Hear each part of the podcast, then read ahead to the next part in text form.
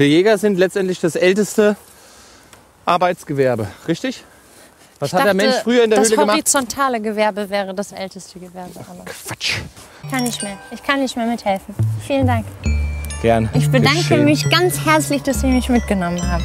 Spaß gemacht. Ich dachte, ich hätte ein bisschen Ahnung, aber dann habe ich gemerkt, ich habe gar keine Ahnung. Dankeschön. Viele Grüße an Ihre Familie. Mach ich. Sie müssen mehr Zeit damit verbringen. Nochmal einen festen Händedruck. Aua! Ja, ja.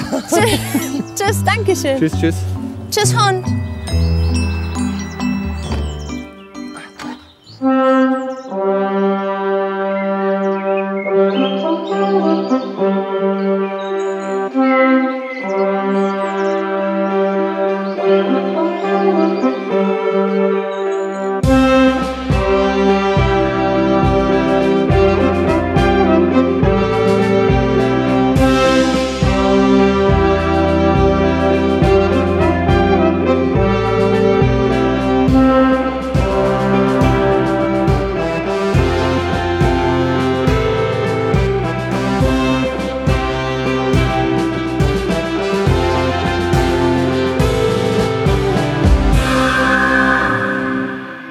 Ja, ratet mal, wo ihr seid. Ihr seid wieder beim Jagdfunk. Die 37. Ausgabe wartet hier auf euch. Wir nehmen die gerade auf, heute am 22. März 2016.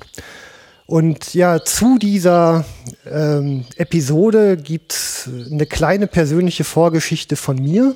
Ähm, wir hatten ja ähm, mal eine Zeit, wo die Piratenpartei geboomt hat.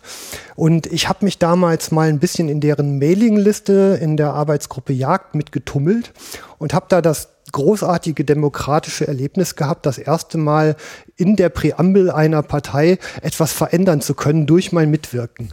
Das war ein, ein Highlander-Moment, der Blitz fuhr vom Himmel und äh, durchzuckte mich.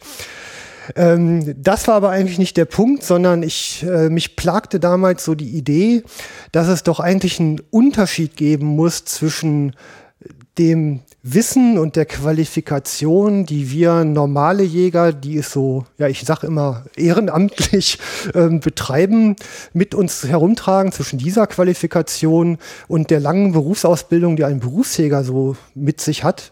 Und ähm, weil ich ja immer schon, wisst ihr ja, hier im stadtnahen Gebiet äh, jagdlich aktiv war, hatte ich so die Idee, eigentlich müsste doch jemand, der viel Kompetenz hat, ähm, ja und auch eine soziale Fähigkeit, äh, so eine Position wie ein Mediator einnehmen zwischen einer Öffentlichkeit und den Landnutzungsinteressen und der Jagd und den Biotopansprüchen, dass man da irgendwo so eine Moderation reinbringt. Und das hat interessanterweise damals relativ heftigen Widerstand gefunden. Und ähm, das war jetzt eine ziemlich lange Vorrede für meine Verhältnisse. Und übrigens völlig frei gesprochen, das Projekt, was wir heute besprechen wollen und das Thema gleichzeitig ist das Projekt Beratender Berufsjäger Nordrhein-Westfalen. Und dazu begrüße ich jemanden aus den Funktionärskreisen. Das ist der Peter Marquette. Hallo Johann. Hallo Peter. Ja, ich freue mich ja immer, wenn ich ähm, Berufsjäger hier habe. Das ist ähm, ganz groß und ich meine, du bist einer. Ähm, ja, Wildmeister ist, habe ich mal gelernt, ja nicht nur der Meistertitel, sondern sogar eine, eine Auszeichnung, Dann eine Ernennung. eine genau. Ernennung, ja. ne? mhm. Also eine, der Ritterschlag. So ungefähr, der ja. Gibt es noch eine Zwischenstufe, das ist der Revier Oberjäger. Okay, äh, wie heißt denn der Meister eigentlich? Revier Yachtmeister. Der, ach so, der Revier. Ja, ja, das ist nicht wie vielerorts gedacht wird, Jägermeister. der wird nur getrunken. Okay. Ähm, du bist nicht nur Jäger und Berufsjäger, du bist auch ein gelernter Landwirt, ne? Genau, ich habe eine landwirtschaftliche Ausbildung gemacht. Äh, Ich sag mal, bedingt dadurch durch sehr ländlichen Wohnort von zu Hause her und ähm, habe dann immer Interesse auch neben der Schule schon in der Landwirtschaft ausgeholfen, mir die ersten D-Marks damals noch verdient. Und ja, irgendwann war das aber für mich auch eine Sackgasse, weil wir keinen eigenen landwirtschaftlichen Betrieb haben zu Hause. Ja. Und dann ergab sich mal, ich weiß noch den Moment ganz genau irgendwie, da habe ich mal die Deutsche Yachtzeitung, die gab es früher in Zeitungsformat. Okay. So richtig groß wie so eine rheinische Post oder so. Und äh, dann habe ich da gelesen, Ausbildungsstelle zum Berufsjäger zu vergeben. Und ja, dann, das hat mich nicht mehr losgelassen. Und dann habe ich abends zu meinem Vater gesagt, äh, nachdem ich die Ausbildung da fertig hatte, ich möchte jetzt Berufsjäger werden. Da guckte der mich ganz groß an. Meine Mutter war entsetzt. Mein Vater war, glaube ich, erstaunt und auch begeistert. Also, äh, aber meine Mutter war regelrecht entsetzt, so nach dem Motto, was soll das jetzt werden? Und das habe ich mir so in den Kopf gesetzt und äh, mich direkt beworben, ja, und Ja. es klappte auch. Und so Okay. bin ich da quasi reingerutscht. Ja. Das ist dann auch so, man geht so durch Ausbildungsbetriebe, glaube ich, ne? Genau. Das hat sich, äh, in, zu meiner Zeit war das ein bisschen anders. Da geht Ja. man drei Jahre in einen Ausbildungsbetrieb, wo auch ein Revierjagdmeister sein muss als Ausbilder. Ja. Das sind in der Regel große äh, Reviere, 1000 Hektar und mehr. Und da lernt man dann den praktischen Teil und dann gab es immer Blockunterricht in Springe damals noch, Yachtschloss Springe, wo dann der theoretische Teil aufgearbeitet wurde. Und heute ist das ein bisschen anders. Äh, die Betriebe sagen zunehmend, wir wollen die Auszubildenden, die dann auch in der praktischen Ausbildung sind, die wollen wir auch vor Ort haben und nicht wieder im Blockunterricht weg. Und immer, wenn es interessant wird draußen, sind die nicht da. Das kennt man auch von Handwerksberufen und so. Und dann haben wir gesagt, wir setzen eine äh, Fachschulklasse davor. Jetzt sind die ein Jahr vorher in Nordheim, machen ein Jahr Ganzausbildung, nur Theorie mit praktischen Einheiten noch dazu, aber und gehen dann gezielt in die Betriebe, sodass der theoretische Teil in den praktischen Segmenten möglichst äh, reduziert sind. Okay. Das hat sich eigentlich auch als gut erwiesen. Ja, okay. Ja, auch etwas, was immer in Dynamik ist. Und das Ja. ist ja auch ganz gut. Ne? Besser werden darf ja nicht verboten werden. Genauso ist es. Und da sind wir als auch Verband immer, äh, wir kriegen das immer so aus der, in dieser Berufsschule Nordheim werden 52 Ausbildungsberufe beschult. Ja. Also irre. Das ist ein irre, äh, ist ein, jedes Mal ein gigantisches Gebäude und die sagt, es gibt keinen Ausbildungsberuf, wo sich äh, auch Verband und äh, äh, ich sag mal Betrieb sich so in die Ausbildung persönlich reinhängen, wie bei uns es wäre. Also würde man von einem Handwerksberuf von, von Schlosser oder Elektriker oder sowas überhaupt nicht kennen. Ja, Wahnsinn. Weil, weil wir auch eine persönlich, wir sind eine kleine Familie und äh, ich sag mal, das birgt immer, sage ich den Auszubildenden auch immer, ihr habt große Vorteile. Ja. Wenn ihr euch in die Familie integriert und äh, euch früher einen Namen macht, habt ihr, könnt ihr es schaffen, in kurzer Zeit relativ schnell äh, voranzukommen. Das hat aber auch den großen Nachteil, benehmt ihr euch daneben, sind wir auch nachtragend. Und äh, dann kann das auch schon mal nach hinten losgehen. So, so ist das auch zu sehen. Ne? Also es lohnt sich immer, sich zu benehmen. Ein Beruf mit Elefantengedächtnis, super. ähm, aus welcher Gegend bist du? Ich bin aus Emmerich, also Niederrheiner. Ach, kurz vor Holland. Genau, kurz vor Holland. Und da bin ich direkt quasi, mein Opa war Jäger, mein Vater war Jäger. Ich habe es irgendwie im Blut. Ja. Und mein Vater war, also hatte auch immer das Revier äh, direkt vor der Haustür. Das war, ich weiß noch sehr gut, mit 15 habe ich einen Yachtschein gemacht. Und abends ging's dann äh, quasi, oder wie, wie ich den Yachtschein dann bekommen hatte, äh, ging's dann raus, Flinte raus und per Fuß die Hecken lang und die erste Taube geschossen. Und Ah, frühkindliche Jagd. ja, ja, das war immer alles. Ich konnte immer aus dem Vollen schöpfen. Gerhard Polt hat mal gesagt, wenn einer genetisch versaut ist, kann man das mit Prügel allein nicht korrigieren. genau so ist es. Okay. Ähm, jetzt hast du ja noch, also ich meine, mir hat ja mal ein, ein Radio, ein professioneller Radiokollege, ich mache ja hier nur Laienschauspiel, ähm, hat mir mal gesagt, ähm, red nicht mit den Funktionären und den Politikern. Jetzt bist du ja einer. Also ähm, Vorsitzender des Berufsverbandes der Berufsjäger in Nordrhein-Westfalen und Vize bundesweit. Ne? Mhm, genau. Wie, also das heißt, ähm, man hat dir nichts nachgetragen im Verband, sondern dich sogar noch befördert und dir die Steigbügel gehalten? Oder wie, Nee, nee, wie kommt ich- man überhaupt auf die Idee, sowas zu tun? Das kommt eigentlich sehr, das hat auch wieder mit dieser kleinen Familie zu tun. Äh, Ich sag mal, wenn man dann nicht nur sagt, ich will für meinen Beruf arbeiten oder für meine eigene Stelle, dass ich da hinkomme über die Ausbildung, dann bin ich damit glücklich. Ich wollte eigentlich immer mehr und habe eigentlich so vom Gefühl, bin ich irgendwie so getaktet, ich muss, will irgendwas bewegen.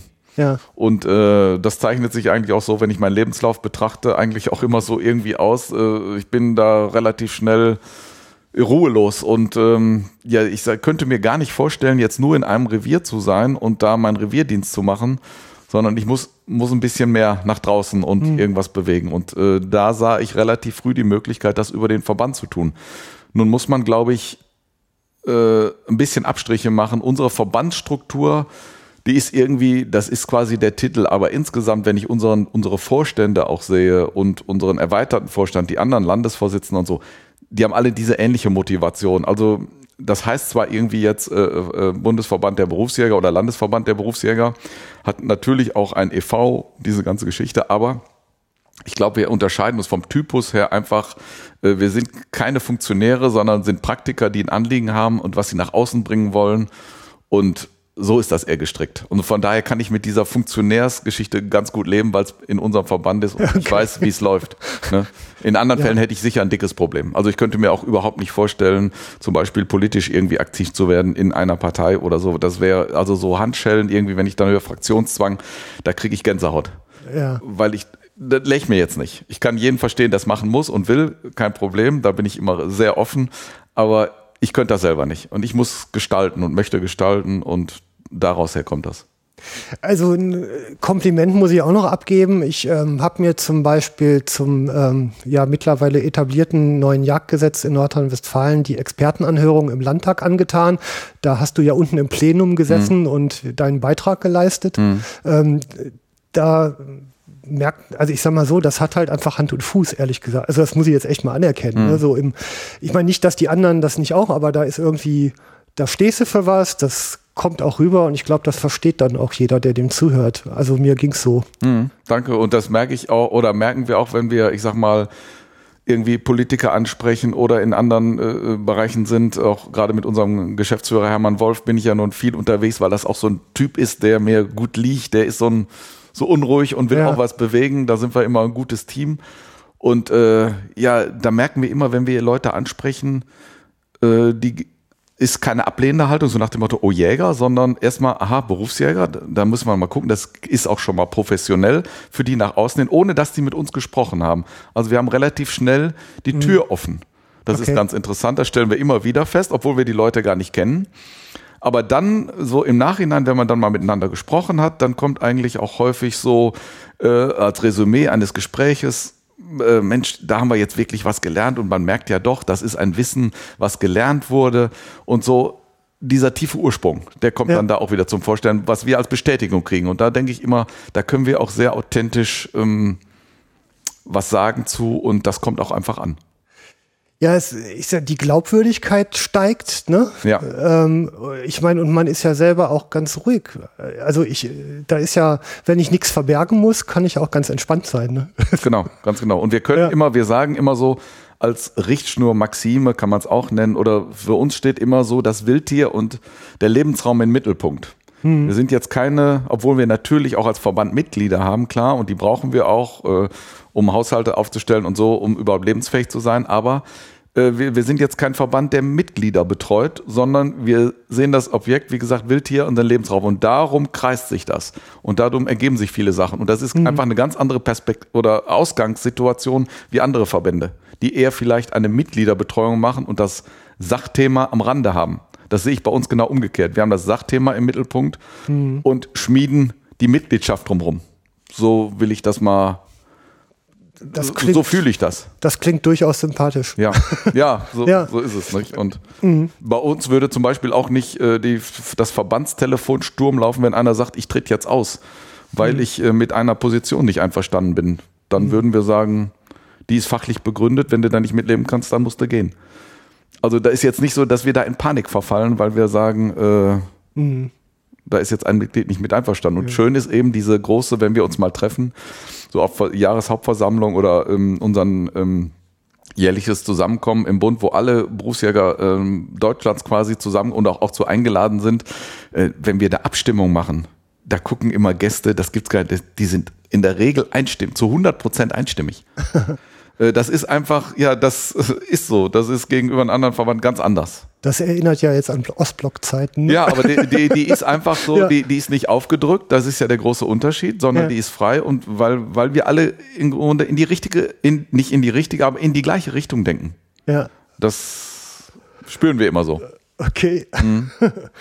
Also ähm, ich kriege ja jetzt seit einiger Zeit auch eure Verbandszeitung mhm. dankenswerterweise mhm. und ähm, weil ich mich als Presse verkleide, halt ja. kostenlos ja. geschickt. Ähm, ich finde die auch immer sehr gehaltvoll. Also da durchzulesen, da hat man eine Zeit mit zu tun mhm. und man ist hinterher auch wirklich klüger. Mhm. Das ist ganz ja. schön.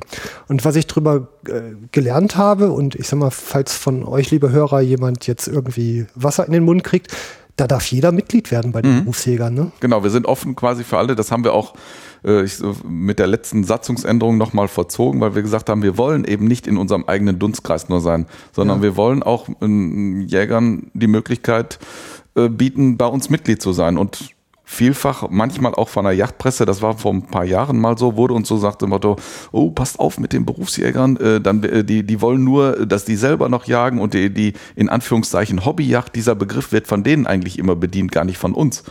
Ähm, dass ihr da gar nicht mehr zum Jagen kommt, bauten da Ängste auf und wir sehen das genau, ja, oder aus einer ganz anderen Brille. Wir haben, ich glaube, ein sehr gutes Praxisbeispiel, wo jeder normale Mensch verstehen kann, wie kann denn Jägerschaft und Berufsjägerschaft nebeneinander, miteinander existieren. Und das ist das Modell der Feuerwehr.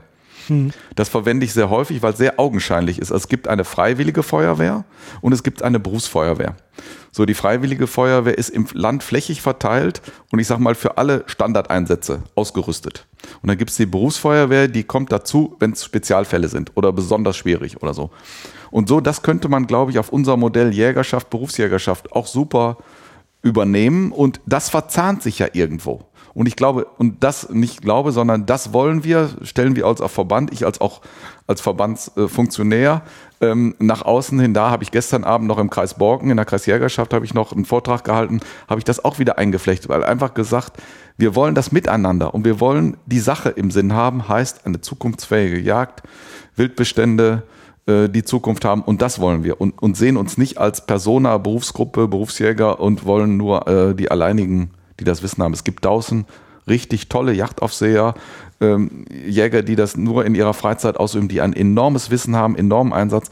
Das steht uns überhaupt nicht an, die irgendwie da zu deklassifizieren also es heißt ja immer so schön, wer aufgehört hat, besser zu werden, hat aufgehört, gut zu sein. Ne? Ja.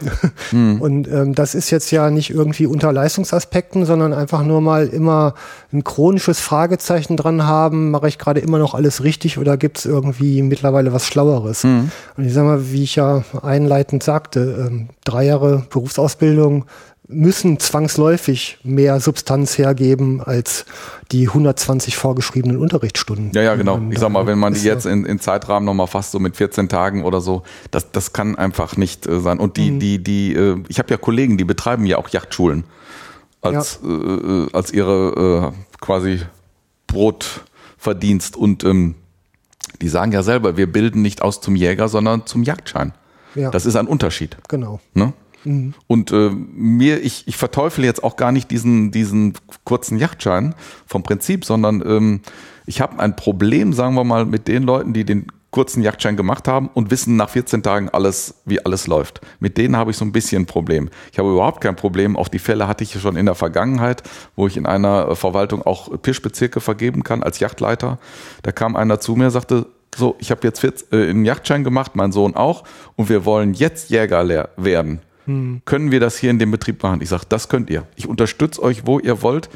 Das hat mir richtig Freude gemacht. Ja. Wie die das, das Jagen erlernt haben, quasi unter Anleitung. Das ist eine Frage aber der Einstellung, ja. die man mitbringt. Genau. Und da, ja. sind, da habe ich heute immer noch Kontakt zu, die sind jetzt da nicht mehr, aber das ist einfach schön, wo ich einfach denke, okay, der hat zwar die Legitimation erworben, äh, Waffen zu erwerben und die Jagd auszuüben. Das hat er nur, aber er hat sonst, die, die hatten auch nie vom familiären Ursprung irgendwas mit Jagd zu tun. Ja. Völlig äh, Neulinge und ja. ähm, die haben sich richtig toll entwickelt und das macht, das macht mir Spaß. Ja, das ist schön, das ja. glaube ich. Ne? Ja. Mhm. Also man sieht ja hier auch an meiner kleinen Sendereihe in diesem Piratensender, dass ähm, mir die Themen ja nicht ausgehen. Mhm. Also ich merke ja im Grunde so mit jeder Sendung, die ich hier mache, kriege ich drei neue Ideen mhm. für weitere Sendungen. Ja, das, kann ich mir vorstellen. Das ist wirklich unendlich und ähm, so komplex und ständig in Bewegung, dass es unerschöpflich ist und ja damit auch viel Freude macht. Also mhm. braucht einfach Neugier. Ne? Ja, ja. Ja, und ich sag mal, in dem Moment, wo man dann verantwortlich rangeht, äh, ja, natürlich extrem. Ne? Mhm. Klar, ist mhm. Voraussetzung. Ja, ja super. Ähm, jetzt versuchen wir mal ins Thema einzusteigen. Mhm. Äh, also der, der Staat äh, also das endet ja in dem großen Thema beratender Berufsjäger Nordrhein-Westfalen und wir versuchen es mal jetzt so aufzubauen, ähm, dass wir vielleicht über die äh, über die Ausgangslage vor deinem ersten Projekt Hochwildring Davat. Eingetragener Verein.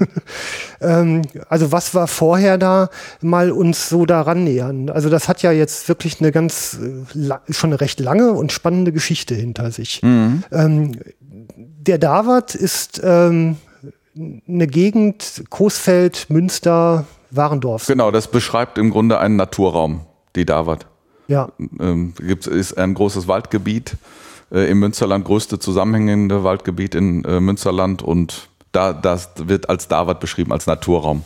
Aber ich muss, muss glaube ich, nochmal ums, äh, oder Ja. die Entstehungsgeschichte der, äh, meiner Tätigkeit in der Davat liegt noch einen Schritt kurz davor und Okay. ähm, der liegt hier räumlich gar nicht weit entfernt und zwar in Engelskirchen. Zwischen ja. Köln und Olpe, Engelskirchen gelegen. Genau da gab es das erste Projekt und das hängt jetzt unmittelbar zusammen, deswegen muss ich es einmal einpflichten. Da hat damals unser Bundesvorsitzender, der heute auch noch äh, Bundesvorsitzender Bernd Bahr, der war dort in einem Betrieb als Berufsjäger tätig. ja. Und dann gab es Kontakte zum, zum Ministerium, wie das auch immer so ist. Und äh, dann hieß der, der unser ehemaliger Yachtreferent, Herr van Elsbergen, der sagt, der war immer ein ähm, großer Fürsprecher für Hegegemeinschaften. Er hat immer gesagt, dieses Klein-Klein, ich erinnere mich an viele Gespräche, wo er gesagt hat, das kann nicht richtig sein, das ist auch nicht für die Wildtiere und auch nicht für die Jagd in Ordnung, wir müssen was machen. Und so nach dem Motto, Herr Bar, können wir denn nicht mal, können Sie sich vorstellen, dass wir nicht mal so ein Projekt machen mit Berufsjägern und so eine Hegegemeinschaftsbetreuung? Und da hat Bernd Bahr, äh, ich glaube, eine Nacht drüber geschlafen und ihn nächsten Morgen angerufen, so nach dem Motto, Herr von Elsbergen, die Hegegemeinschaft dazu habe ich.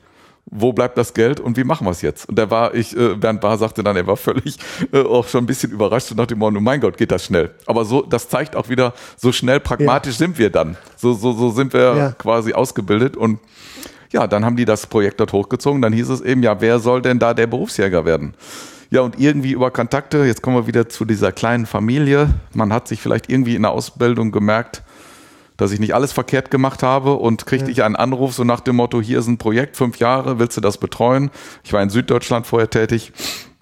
Ja, habe ich meiner Familie kurz beraten oder mit meiner Frau damals äh, ohne Kinder noch eben und äh, auch über Nacht entschieden, Ja. okay, das machen wir fünf Jahre in Engelskirchen gewesen und dann ähm, kam Dr. Hallermann, der, jetzt komme ich, spanne ich den Bogen zum David Hofeldring. Dr. Hallermann ist Vorsitzender des David Hofeldringes und der hat in, über eine Presseveröffentlichung, ich glaube es war damals Deutsche Yachtzeitung, von diesem Projekt gelesen, Engelskirchen, und gesagt, okay, auf einer Hegegemeinschaftsversammlung, das klingt so interessant, Herr Marquette, können Sie nicht mal kommen, dort einen Vortrag halten?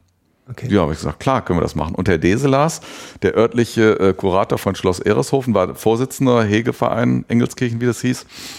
Ähm, der sollte gleich mitkommen und aus mal aus der Sicht des Vorsitzenden das zu beleuchten. Also wir haben quasi so äh, zwei Mann einen Vortrag gehalten, Ja. so abwechselnd.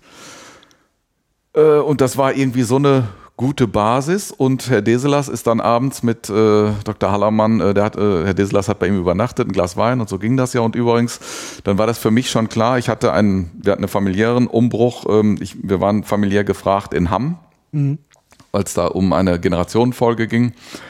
Und dann habe ich mich irgendwann entschieden, okay, das Projekt läuft aus. Es waren viereinhalb Jahre, glaube ich, und es war nicht absehbar, dass es verlängert wird, zumindest zu dem Zeitpunkt nicht. Es ist nachher verlängert worden. Und äh, dann haben wir entschieden, meine Frau und ich, okay, wir gehen nach Hamm, aber ich hatte keine Stelle. Also Berufsjäger ohne Stelle. Und das ist, wenn man räumlich gebunden ist, eigentlich die größte Katastrophe, in die man sich als Berufsjäger hineinbegeben kann, diese räumliche Abhängigkeit. Ich habe es trotzdem gewagt und ähm, Jetzt komme ich wieder zu dem Gespräch der beiden Vorsitzenden abends beim Rotwein, so nach dem Motto, ja, da hat der Dr. Allermann gesagt, Mensch, das wäre genau das, was wir hier bräuchten. Wir haben steigende Schwarzwildbestände, wissen da nicht so richtig mit umzugehen und so. Und jetzt habe ich das gehört von Engelskirchen, wie das laufen kann. Und da sagte Herr Deselas irgendwie so, ja, aber übrigens, Herr Marquette, ähm, hörten im halben Jahr bei uns auf. Und äh, da habe ich im Vortrag natürlich nichts von gesagt. Und er zieht nach Hamm. Und ja, Hamm ist so weit von der Davat nicht weg, genau 25 Kilometer. Ja, und so kam das. So sind wir in Kontakt getreten und dann auch wieder die Leute, die man braucht, nicht diese ständigen Bedenkenträger, mit denen wir alle immer rundum alltäglich zu tun haben, sondern Leute, die nach vorne gucken. Und das ist einer wie Dr. Hallermann, der sagt, okay, der Marquette steht da zur Verfügung. Wir haben hier eine große Fläche, wir wollen was machen, also stricken wir um die Sache des Projekts. Und so ist das dann entstanden. Hat man sich beraten, wie kriegt man, gibt's Förderung oder, oder, oder. Und ja, dann war ich äh, gar nicht lange später, bin ich dort eingestellt worden. Okay. Super eigentlich. Ja, und das passt von Hamm aus ganz Ja, okay, sensationell, ne? sensationell. Ja. Ja, alles ist gut. ja. Es ist ja auch eine, äh, da kommen wir ja gleich noch im einzelnen Aufgabengebiet zu, ja nicht die klassische Revierbetreuung, dass ich sage, ich baue jetzt jeden Tag dort Holzritze oder schleppe da irgendwie Futter zur Kehrung Ja. oder sowas, sondern es ist ja eine beratende Tätigkeit, die aber durchaus in manchen Bereichen bis hin zur praktischen Arbeit führt. Ich nehme jetzt mal das Thema revierübergreifende äh, Planung und Durchführung Ja. von Jagden. Da bin ich sowohl im theoretischen Teil ganz stark natürlich eingebunden, erstmal die Leute an einen Tisch zu kriegen, Sachen zu entwerfen, dann aber auch bis zur Durchführung. Das heißt, ich gehe dann selber auch mit durch die Reviere als Treiber. Das mache ich immer sehr gerne, nicht als Schütze, sondern als Treiber. Ich möchte immer Grund und Boden haben und möchte während so einer Yacht auch erleben, was geht da ab. Und bin dann nachher beim Aufbrechen, Strecke legen. Also dann bin ich da auch sehr praktisch tätig. Also, Ja. aber das gibt's, äh, gibt's manche Bereiche eben, die sind so und manche betrachte ich oder bearbeite ich auch nur oberflächlich. Das war aber jetzt nur der Teaser für gleich. Da Genau. gehen wir gleich noch rein. Okay. aber du musst mich bremsen, wenn ich dann. Äh, ja, äh, war ja gerade der Anker, Anker geworfen. Ähm, lass uns vielleicht einfach mal ein paar Begriffe klären, also jetzt mal so äh, professionell klären. Also äh, ein wichtiger Begriff ist ja Wildbewirtschaftung. Was bedeutet das? Also für mich ist, äh, wie gesagt, da hat glaube ich auch, äh, gibt's nicht die Definition, sondern muss jeder für sich irgendwie definieren. Aber für mich hat die Wildbewirtschaftung was zu tun, fängt immer mit dem Lebensraum bei mir an. Ja, Wie gesagt, da kommen wir wieder Wildtier und sein Lebensraum. Da fängt das an und geht dann darüber hinaus, wie entwickeln sich bestimmte Wildarten in ihrem Populationsaufbau, Vermehrungsrate, Verhalten, Sozialverhalten bei einzelnen Wildarten, bis hin dann dazu, da endet das dann irgendwo für mich äh, bei der Bejagung. Also ich würde den Begriff, den kann ich weit untermauern. Ja, Wirtschaft hört sich ja immer so irgendwie nach Gewinnerzielungsabsicht an. Nee, den würde ich da ganz rausnehmen. Ja, also Ja. muss man ja mal geklärt haben Ja. Mhm. im Kopf. Also man verfolgt ja bestimmte Ziele. Also ich kann mir jetzt sowas wie Wildschadenverhütung zum Beispiel vorstellen. Mhm. Ich äh, kann mir sowas wie Seuchenprävention vorstellen. Ähm, ich muss aber auch irgendwie gucken, passt der Bestand auf die Nahrungsgrundlage? Genau. Äh, Kriege ich das abgeglichen mit den wirtschaftlichen Interessen der Flächeneigentümer in Forst, Landwirtschaft äh, und sonstigen Ja. Dingen? Ähm, also ist ja eigentlich ein Gebilde aus ganz vielen Faktoren. Also ich kann mir Öffentlichkeitsarbeit gehört ja, vielleicht gehört, auch mit gehört auch rein, mit ne? zu- zum Ende, ja, Ja, klar. Irgendwie Ja. auch. Und ich meine, eigentlich, ich meine, ich komme da irgendwie über die ganzen Sendungen immer mehr drauf und ich sage es immer lauter. Ähm, eigentlich muss man viel mehr über die Zielvorstellung in seinem Kopf reden. Ne? Also man kann ja auf der Fläche, die nur einmalig da ist und die nicht vermehr ist, ganz unterschiedliche Ziele einzeln oder in Kombination miteinander verwirklichen. Und streiten tun wir uns meistens über die Maßnahmen und austauschen tun wir uns nicht über die Ziele, die wir verfolgen. Ne? Ja, genau. Und äh, dann dazu Ja. kommt eben nochmal, ich, ich sag mal, ich nehme diesen mal eine typische äh, Eigentumsfläche, eine Eigenjacht, wie wir ja nennen, äh, zum Beispiel, wenn ich eine große Fläche selber habe, in Nordrhein-Westfalen mindestens 75 Hektar, ich habe da jetzt Wald, dann könnte ich ja sagen, okay, ich will viel Wild und der Waldbau interessiert mich nicht. Das ist in meinen Augen, und die finde ich, kann ich persönlich nicht gut teilen, sind so extreme Haltungen. Ja. Aber wenn ich sage, okay, ich will durchaus Jagd und ich will auch Holznutzung, da sind wir schon wieder wesentlich enger beieinander. Das Ja. passt irgendwo. Und das ist immer, äh, das schlägt immer der Zeiger zu der einen oder anderen Seite ein bisschen mehr oder weniger aus. Ja. Aber das sind nie extreme Haltungen. Und da kann ich ganz gut mit umgehen. Ich habe immer ein Problem mit extremen Sachen. So schwarz und weiß äh, ist nicht so meine Farbe, sondern grau ist, bin ich eher zu Hause. Ja, Ziele, ne? Ne? Also Ja. ich habe unlängst noch einen, einen ganz spannenden Artikel gelesen über, über Verbiss, ne? Mhm. Also ähm, könnte hier auch nochmal eine Sendung werden, sollte es dringend Mhm. Sollte, eigentlich ja, sogar. Wald und Wild. Ja. Ähm, da, da hat jemand halt beschrieben, also macht man ja zum Beispiel auf dem Truppenübungsplatz Donauwörth, ne, Mhm. wo man das Wild, das Rotwild gezielt so bewirtschaftet und die Verbissfähigkeit dazu nutzt, um die Fläche frei zu halten. Genau. Und ein Baum stirbt ja in der Regel nicht daran, dass er verbissen wird. Er wächst nur nicht mehr gerade. Ne? Ja, ist der goldene Verbiss, wie man ihn auch nennt. Ne? Also da gibt es Ja. durchaus auch, äh, hatte ich jetzt noch wieder in einer Diskussionsrunde gehört, äh, Rotwild als äh, Naturschützer oder quasi Genau. so rein in diese Funktion offen halten von, von äh, Verbuschungsflächen. Ja. Ja, also das ist jetzt das menschliche Ja. Ziel, aber so mal für sich betrachtet, ohne den menschlichen Einfluss, erzeugt das Rotwild in dem Fall ja auch Lebensräume, die sonst gar nicht entstehen würden. Genau. Also der Baum wird zu einem ganz dichten Busch, Mhm. der zum Beispiel wieder ganz fantastische Nistenmöglichkeiten für Vögel gibt, die, die sonst gar nicht mehr äh, vorkommen können. Ja, absolut. Also solche Dinge oder Suhlen mit Insektenlebensräumen und wieder Zusammenhang vielleicht mit den verbissenen Dingern. Also den, äh, den, dem Rotwild als solches an der Stelle vielleicht mal seinen, seinen Lauf zu lassen. Damit erzielt man wieder ganz andere Effekte, als natürlich, wenn man, weiß ich nicht, das Schwarzwild vielleicht einfach mal eine Zeit rennen lässt. Mal andere Risiken ausgeblendet. Ne? Ja, Also- wenn man das so sieht, in äh, Nationalpark Eifel ist es ja auch so. Da, da ist Rotwild, soll tagaktiv sein und die Flächen offen halten. Äh, kriegt man in vielen Fällen oder ich, man hört es immer wieder nicht so richtig hin, weil eben auch eine gewisse Scheu da ist und eben sich auch viele Besucher Ja. eben nicht vielleicht an Wegen halten. Und es müssen zusätzlich Schafherden dort rein, um die Flächen offen zu halten. Ne? Ja. Da muss man sich ja wirklich fragen, was hatte die Schafherde im Nationalpark zu tun? Eigentlich soll das ja irgendwann mal dahin geführt werden, dass das ein in sich selber tragendes System ist.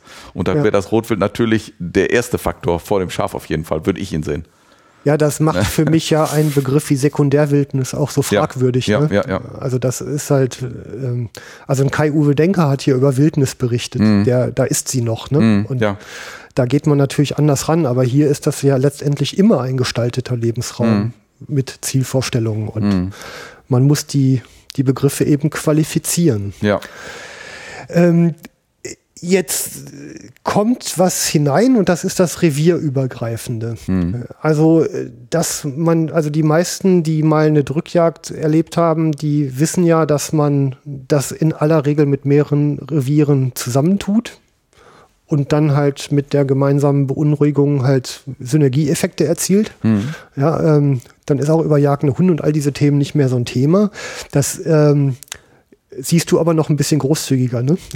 Ja, ich wundere mich oder ich freue mich ehrlich gesagt über die Aussage, dass das ähm, ja, dass man das schon so kennt, weil ich erlebe immer wieder auch, äh, ich sag mal im, im Land und darüber hinaus, wo ich mit diesem Thema natürlich rundkomme, dass man manchmal auf Versammlungen erlebt, dass der einen Sitznachbar neben dem anderen sich auf so einer Veranstaltung kennenlernt, so nach dem Motto, ach du bist unser Reviernachbar und die haben schon zehn Jahres Revier nebeneinander.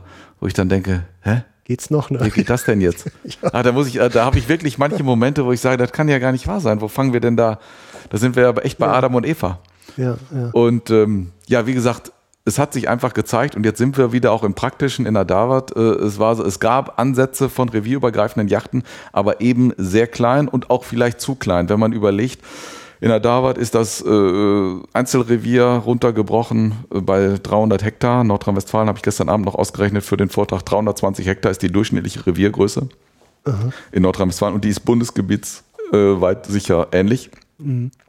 Da kann man äh, alles das was, Wild, was auf Schalen wild, also fängt beim Rehwild jetzt an, geht hoch bis zum Hirsch. Äh, das kann man auf Revierebene überhaupt nicht bewirtschaften. Das muss eigentlich einem da sehr klar werden. Braucht Abstimmung, ne? Braucht Abstimmung, genau. Und je, ich muss, ich brauche sicher für eine revierübergreifende Yacht auf Rehwild keine 5000 Hektar. Das kann ich kleinräumiger machen, weil Rehwild ja ein Schlüpfer und Ducker ist und äh, Territorien äh, besetzt und nicht das große Fluchttier ist. Äh, also sehr wildartenabhängig muss ich das machen. Das kann ich kleinräumiger machen. Aber wenn ich jetzt über Rotwild denke oder Schwarzwild, die sind durchaus bereit, ihren Lebensraum zu verlassen, ihre, ihr Wohnzimmer, sage ich jetzt mal, ihre Dickung. Und äh, ich gehe jetzt mal äh, einen Kilometer oder weiter. Äh, da kennen die sich auch aus. Und von daher, äh, da brauche ich das. Wenn ich da revierübergreifend erfolgreich jagen will, muss ich da sehr abgestimmt arbeiten. Also man sagt ja sogar, Rotwild zieht sogar mehrere hundert Kilometer teilweise. Ja, es gibt ja immer diese Telemetrie-Teile, Ja. äh, wo man wirklich immer wieder überrascht ist, was doch einzelne Tiere da für Wanderstrecken Ja, zurücklegen. Ja, also nicht am Tag. ja genau. Okay. Ähm, ja, und jetzt äh, hat, ich sag mal, dieses großzügigere Denken, also in Sachen von Rier, revierübergreifend, also in der Davat reden wir da über wie viele Reviere? Äh, Insgesamt reden wir über 57 Reviere auf einer Fläche von 15.000 Hektar. Und äh, was interessant ist eben in der Davat ist auch der hohe Anteil an Eigenjachtbezirken. 36 von diesen 57 Revieren sind Eigenjachtbezirke. Heißt, den äh, Leuten gehört, den Personen gehört das Revier, also Grund und Boden. Ja. Und häufig ist es also so auch noch in Personalunion, dass die die auch selber bejagen und auch Forst und Landwirtschaft dort betreiben. Also das hat den großen Vorteil, jegliche Maßnahme, die die machen wollen, können die direkt umsetzen. Ohne jetzt irgendwie äh, zu bitteln oder betten, wenn die sagen, hier will ich einen Wildacker hinhaben oder hier baue ich jetzt einen Hochsinn, dann machen die das, weil die Ja. keinen mehr fragen müssen. Und äh, so im Nachhinein, wenn ich das Projekt äh, resümiere, denke ich, wir sind so auch so erfolgreich gewesen, unter anderem, weil wir dort so einen hohen Eigenjachtanteil haben und weil wir unheimlich motivierte Menschen dort haben, die gesagt haben, wir wollen was an der Sache tun. Ja, Ja, okay. es war eigentlich von vorne bis hinten so ein Glücksgriff in, in vielen Situationen, die da aufeinandertreffen. Okay, ähm, der Begriff der, der Hegegemeinschaft ist ja kein, kein äh, gesetzlich definierter, ne? oder? Also ich sag mal eine, Ja, Hegegemeinschaften, den Begriff gibt äh, Begriff gibt's schon im Bundesjagdgesetz und auch im Ach so, Landesjagdgesetz. okay. Das schon. ja, Aber äh, wo wir immer wieder ein Problem mit haben mit dem Begriff, ich weiß selber nicht, ob er so glücklich ist, unsere Kritiker, ich nenne sie nicht Gegner, sondern Kritiker, äh, interpretieren immer in diese Hegegemeinschaft rein. Der, der Begriff Hege ist verbraucht oder verbraucht worden. Das er hat immer für viele damit zu tun, Wildbestände aufzupäppeln, hochzupuschen. Überbestände. Ne? Das ist Ja. äh, äh, impliziert, äh, haben viele im Kopf. Und äh, das muss überhaupt nicht sein und kann über und ist zumindest auch in der gesetzlichen Begrifflichkeit überhaupt nicht vorgesehen, sondern da geht's einfach nur, so heißt das Kind normal. Und äh, Hege hat nicht unbedingt was mit äh, überhöhten Wildbeständen zu tun. Da muss man sich auch von frei machen. Also es wäre gerade so absurd, wenn ich jetzt das mal runterbreche auf Schwarzwild, eine Schwarzwild-Hegegemeinschaft, die es durchaus gibt. ja.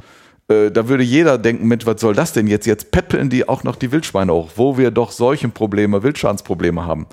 Also will damit sagen, der Begriff Hegegemeinschaft äh, steht nicht für Überbestände, das müssen wir gleich hier, glaube ich, auch nochmal deutlich machen, sondern äh, steht eigentlich dafür abgestimmt, äh, in einer Gemeinschaft was zu tun. Ja, ich sag mal, der, der Begriff Hege ist ja, also ich zitiere da immer gerne den Thomas Gehle, der hat in einem Schriftstück mal den Satz geäußert, ähm, aus der Nutzung der Natur entsteht die moralische Verpflichtung zur Fürsorge.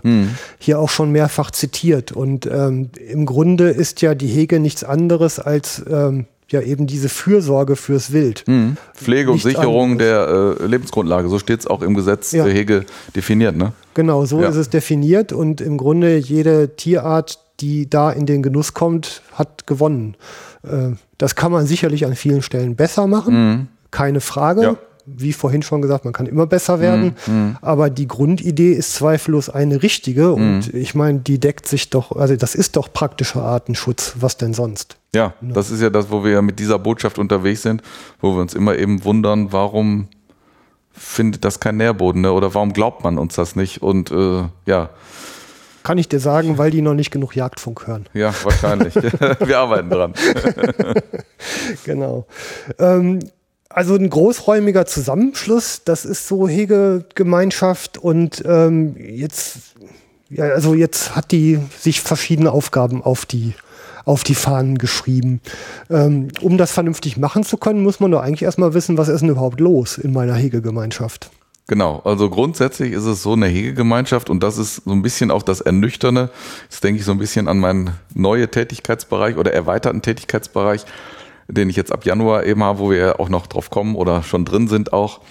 Ich habe im Moment viele Einblicke in Hegegemeinschaften, in andere, außerhalb der DAWAT, Ja. aufgrund meines Projektes und da stelle ich manchmal fest, echt, da sind teilweise, sind die auch noch da bei Adam und Eva. Man befasst sich nur, irgendwie fummelt man sich einen Bestand hin, Ja. den man aufs Papier hat, äh, ohne manchmal Grundlage. Ich sag mal, zählen ist beim Bild ja immer schwierig, aber es gibt verschiedene Möglichkeiten, Rückrechnung, Sterbetafel und, und, und, doch einen Bestand hinzukriegen. Äh, zumindest einen theoretischen, dass ich was aufschreiben kann und daraus hin kann ich Vermehrungsraten errechnen und, und, und. Also die sogenannte Abschlussplanung. Ja.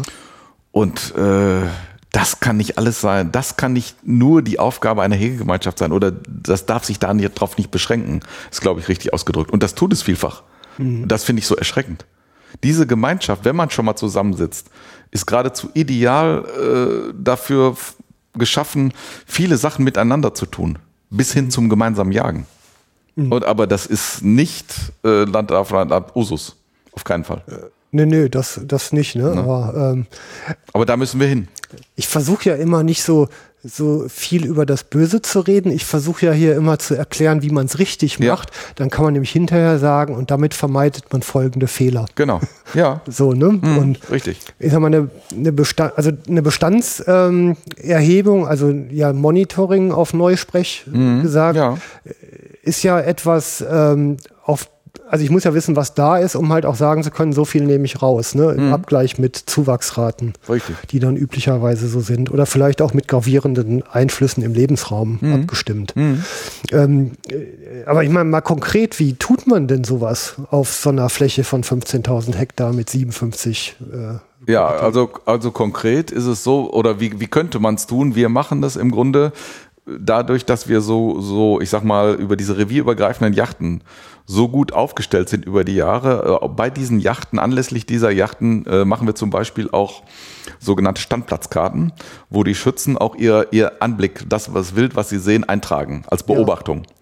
So, und die nehmen wir zum Beispiel, das ist ein Baustein, sage ich jetzt mal, so einer Bestandsermittlung. Dann kann man so sagen, okay, wir haben jetzt vier Stunden auf einem Gebiet gejagt, Rudelgrößen werden aufgeschrieben und und und. Wenn man das mal ein bisschen auseinanderpflückt, hat man zumindest schon mal eine Idee, was ist denn so da. Dann gibt's andere Methoden, die wir nicht anwenden, noch nicht anwenden, aber vielleicht auch anwenden werden in Zukunft. Zum Beispiel kann man tatsächlich auch Schalenwild zumindest annähernd einschätzen, ich will nicht sagen zählen, über Scheinwerferzählung nachts. Ja. Was wir beim Hasen im Grunde sehr erfolgreich schon über Jahre machen. Das ist wissenschaftlich erprobt. So gibt das auch für Schalenwild. Insbesondere Rotwild, Dammwild kann man das scheinbar ganz gut. Sika auch. Rehwild ist ein bisschen schwierig wegen dieser Schlüpfer-Ducker. Funktion und da bin ich auch dran. Das möchte ich jetzt im April selber auch einmal. Jetzt kommt wieder der Praktiker durch.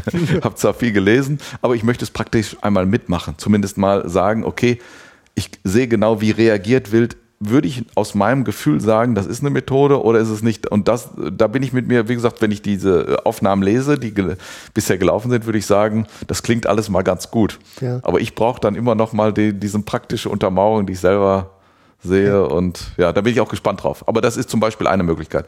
Oder Gemeinschaftszählansitze, da gibt's viele Sachen. Ja, ja. Unterkiefer sammeln, Rückrechnung auf den Alttierbestand.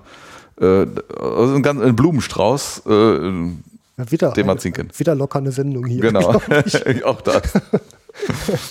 Ja, also ähm, gut, Monitoring fängt an, dann, ähm, ich sag mal, wahrscheinlich als Grundlage ja auch für Hegemaßnahmen, also Fütterung, Futtermittel, äh, was bringe ich aus, an welchen Stellen tue ich was, lege ich Wildesungsflächen an, Wildäcker, Mhm. ähm, also letztendlich ja Naturschutzmaßnahmen, Ja, kann also man sie eh- ja so nennen, ne? Ja, jetzt gerade mal äh, im, im Bereich der Fütterung ist es jetzt, äh, ich beziehe das jetzt mal auf die Davat, also Ja. auf mein Hauptgebiet und äh, ja, ich sag mal, das liegt im Münsterland, ist flach, also da haben wir eigentlich äh, bei diesen normalen äh, Wintern keine Notzeit, sodass wir auf Fütterung dort gar nicht angewiesen sind. Okay. Gehe ich aber jetzt in höhere Lagen, ich will jetzt nicht von Bergen sprechen, Sauerland oder Eifel, da ist es durchaus so, dass dem Rotwild, insbesondere dem Rotwild dort geholfen werden muss. Äh, als, da ist Fütterung aber eine Krücke.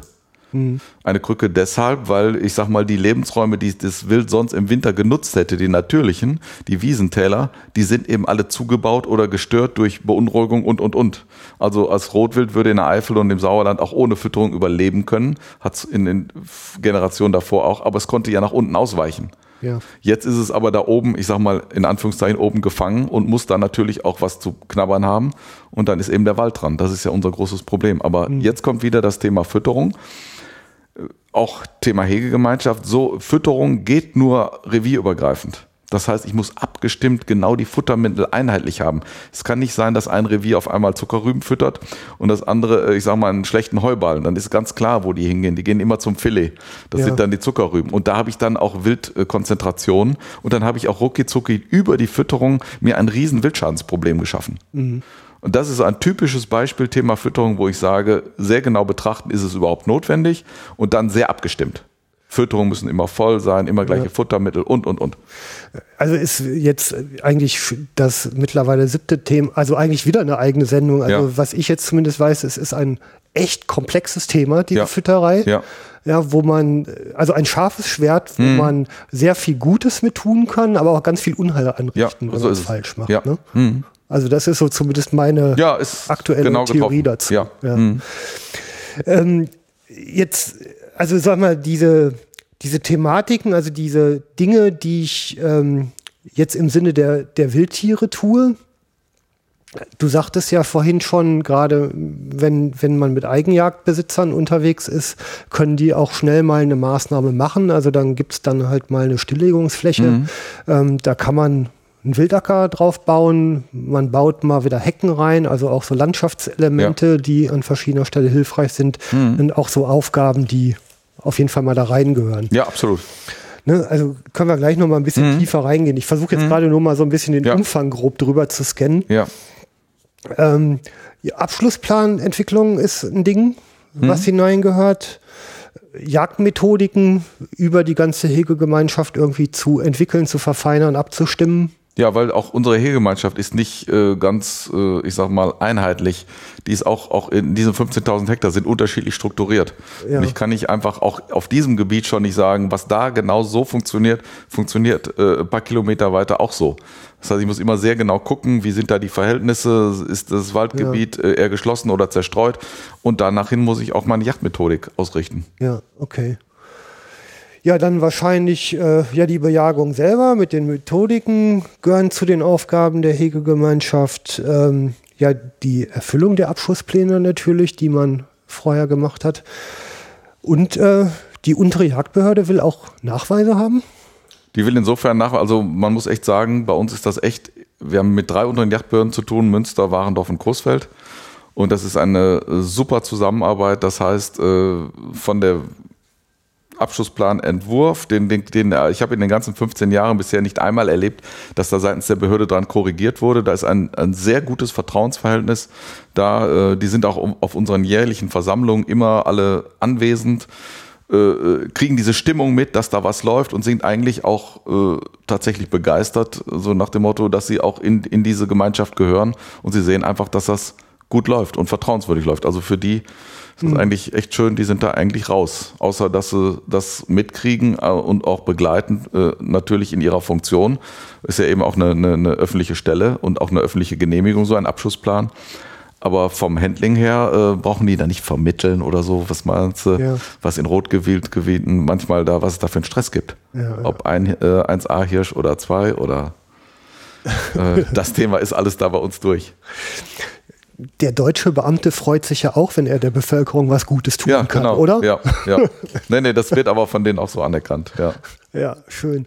Ähm, also der, der Nachweis, aber, also ich sag mal, man hört ja hier und da einen körperlichen Nachweis soll erbracht werden. Ja, okay, das ist äh, gar nicht, das kriege ich jetzt eher in den Rohwildgebieten mit und das macht auch Sinn. Hat zweierlei Aspekte im Grunde. Wirklich auch zu dokumentieren, die Abschüsse sind getätigt. Das werten viele als Misstrauensbeweis, so nach dem Motto, ja, glaubt, mir, glaubt ihr mir denn nicht, wenn, äh, wenn ich da was aufschreibe, dann muss man manchmal vielleicht wirklich auch sagen, nicht alles, glauben wir, äh, sondern das ist der eine Aspekt, wirklich auch zu dokumentieren, das Stück ist erlegt. Das andere ist aber, und jetzt komme ich nochmal auf die Methoden der Wildbestandserfassung, ich kann über eine Sammlung, wenn ich ein ganzes Abschussjahr habe, einen ganzen Jahrgang habe und habe die Unterkiefer gesammelt, dann kann ich daraus rückrechnen, wie viel ein Mindestalttierbestand ich habe, wie viel Kälber gesetzt wurden, dann kann ich davon ausgehen, okay, ein, ein Alttier, ein Rotalttier kriegt in der Regel nur ein Kalb. Dann kann ich sagen, wenn ich 100 Kälber erlegt habe, hatte ich mindestens 100 Alttiere davor, weil sonst hätten die 100 Kälber ja gar nicht da sein können. Also da kann ich, das kann ich doch wirklich weit ziehen. Auch die Spießer, die einjährigen Stücke kann ich dann in eine andere Formel mit einbeziehen.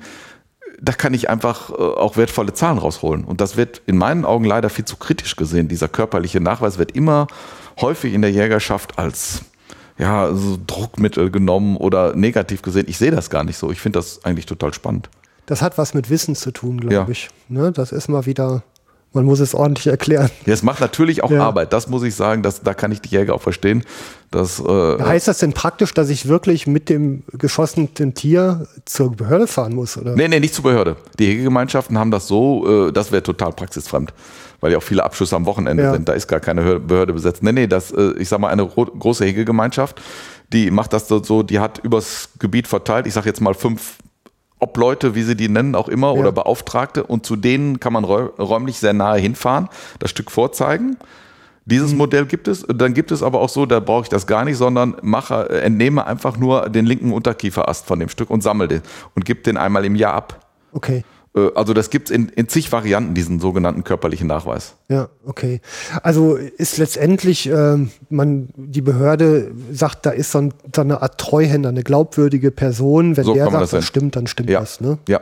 Und ja, idealerweise vom Revierinhaber wird der auch anerkannt. Ja, das ist überhaupt, also in diesem Fall ist überhaupt nicht anzuzweifeln, das ist Okay. funktioniert. Ja. So, jetzt aber rein in den Davat Hochwildring, Mhm. oder? ähm, wir waren, also wir sind ja ein Teil, also springt so ein bisschen, aber die, ich sag mal rein vom, vom Lebensraum und den Wildbeständen mal die Ausgangssituation, als du von Engelskirchen da hingekommen bist. Wie war denn die Welt? Ja, die Welt war so eigentlich, dass ich mich erstmal gewundert habe, was, äh, ich sag mal, das muss man sich immer bewusst machen, zwischen Köln, ach, zwischen Engelskirchen, zwischen Münster und Dortmund, äh, was, was da an, an, an Wildbestände sein kann. Also ich bin auf einen Lebensraum getroffen, der sich total unterschied von Engelskirchen. Da war, Engelskirchen waren ja nur Fichten Ja.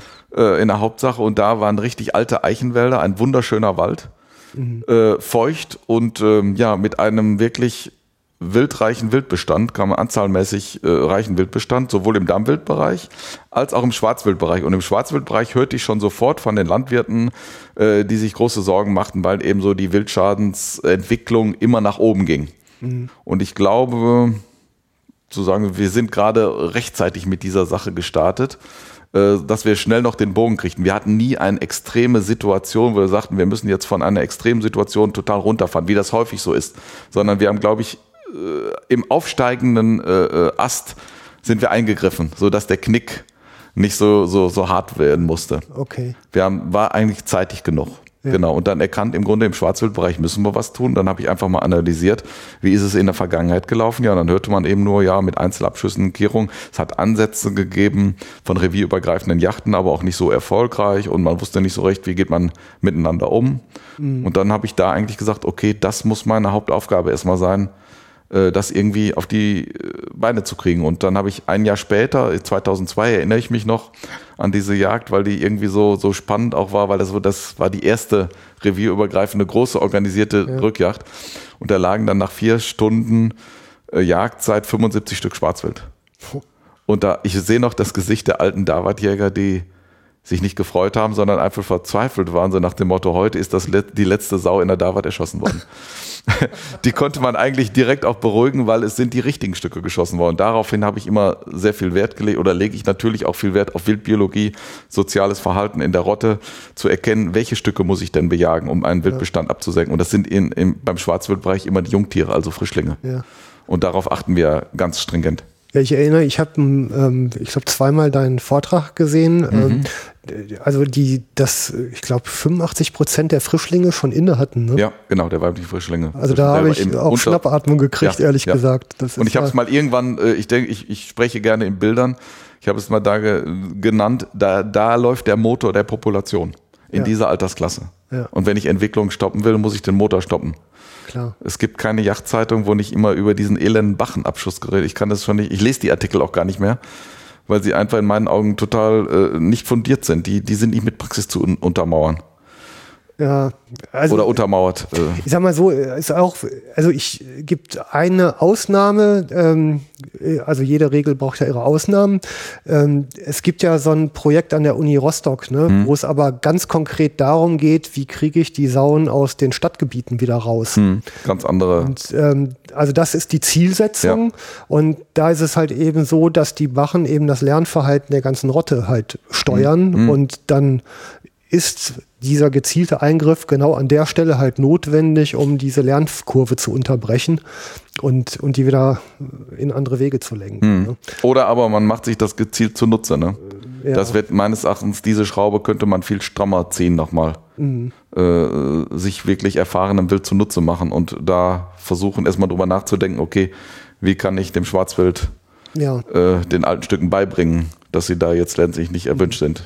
Das überträgt sich nämlich Ja. auf die ganze Rottenmitglieder. Ja, ja, genau. Also ist auf jeden Fall, also da bin ich jetzt auch weit weg davon, Mhm. jetzt hier eine Meinung äußern zu müssen. Ähm, ich weiß nur, da gibt es ein Projekt Ja, und ja, ähm, Hm. wieder mal so ein Ding, wo man mal in Ruhe drüber reden müsste. Ja. ne? Hm. ja klar. Wenn ihr mich fahren lasst, liebe Hörer. okay, ähm, äh, jetzt 57 Reviere, 15.000 Hektar, ähm, 21 Jagdgenossenschaften, 36 Eigenjagden und eine große Struktur, die ihr intern nochmal in Hegebezirke untergliedert habt. Ne? Mhm. Das hat sich irgendwann mal, habe ich selber die Untergliederung nicht mehr erlebt oder die Bildung dieser Untergliederung. Unser Vorsitzender hat irgendwann mal gesagt, es hat eine Situation im Hochwildring gegeben, wo man in einer Hauptversammlung sich mehr oder weniger angeschrien hat, so nach dem Motto, was habt ihr mit unseren Wildbeständen oder unseren Yachten im Norden zu tun, äh, wo ihr doch im Süden seid? Und es hat irgendwie Geschimpfe gegeben und da hat man irgendwie aus dieser Situation die Erkenntnis gewonnen, okay, das große Gebilde muss schon bleiben als Dach, aber wir brauchen Arbeitsuntergliederungen, kleinere, die räumlich Sinn machen. Und dann hat man diesen, äh, diese Hegegemeinschaft Davart Hofeltring in sieben Hegebezirke unterteilt.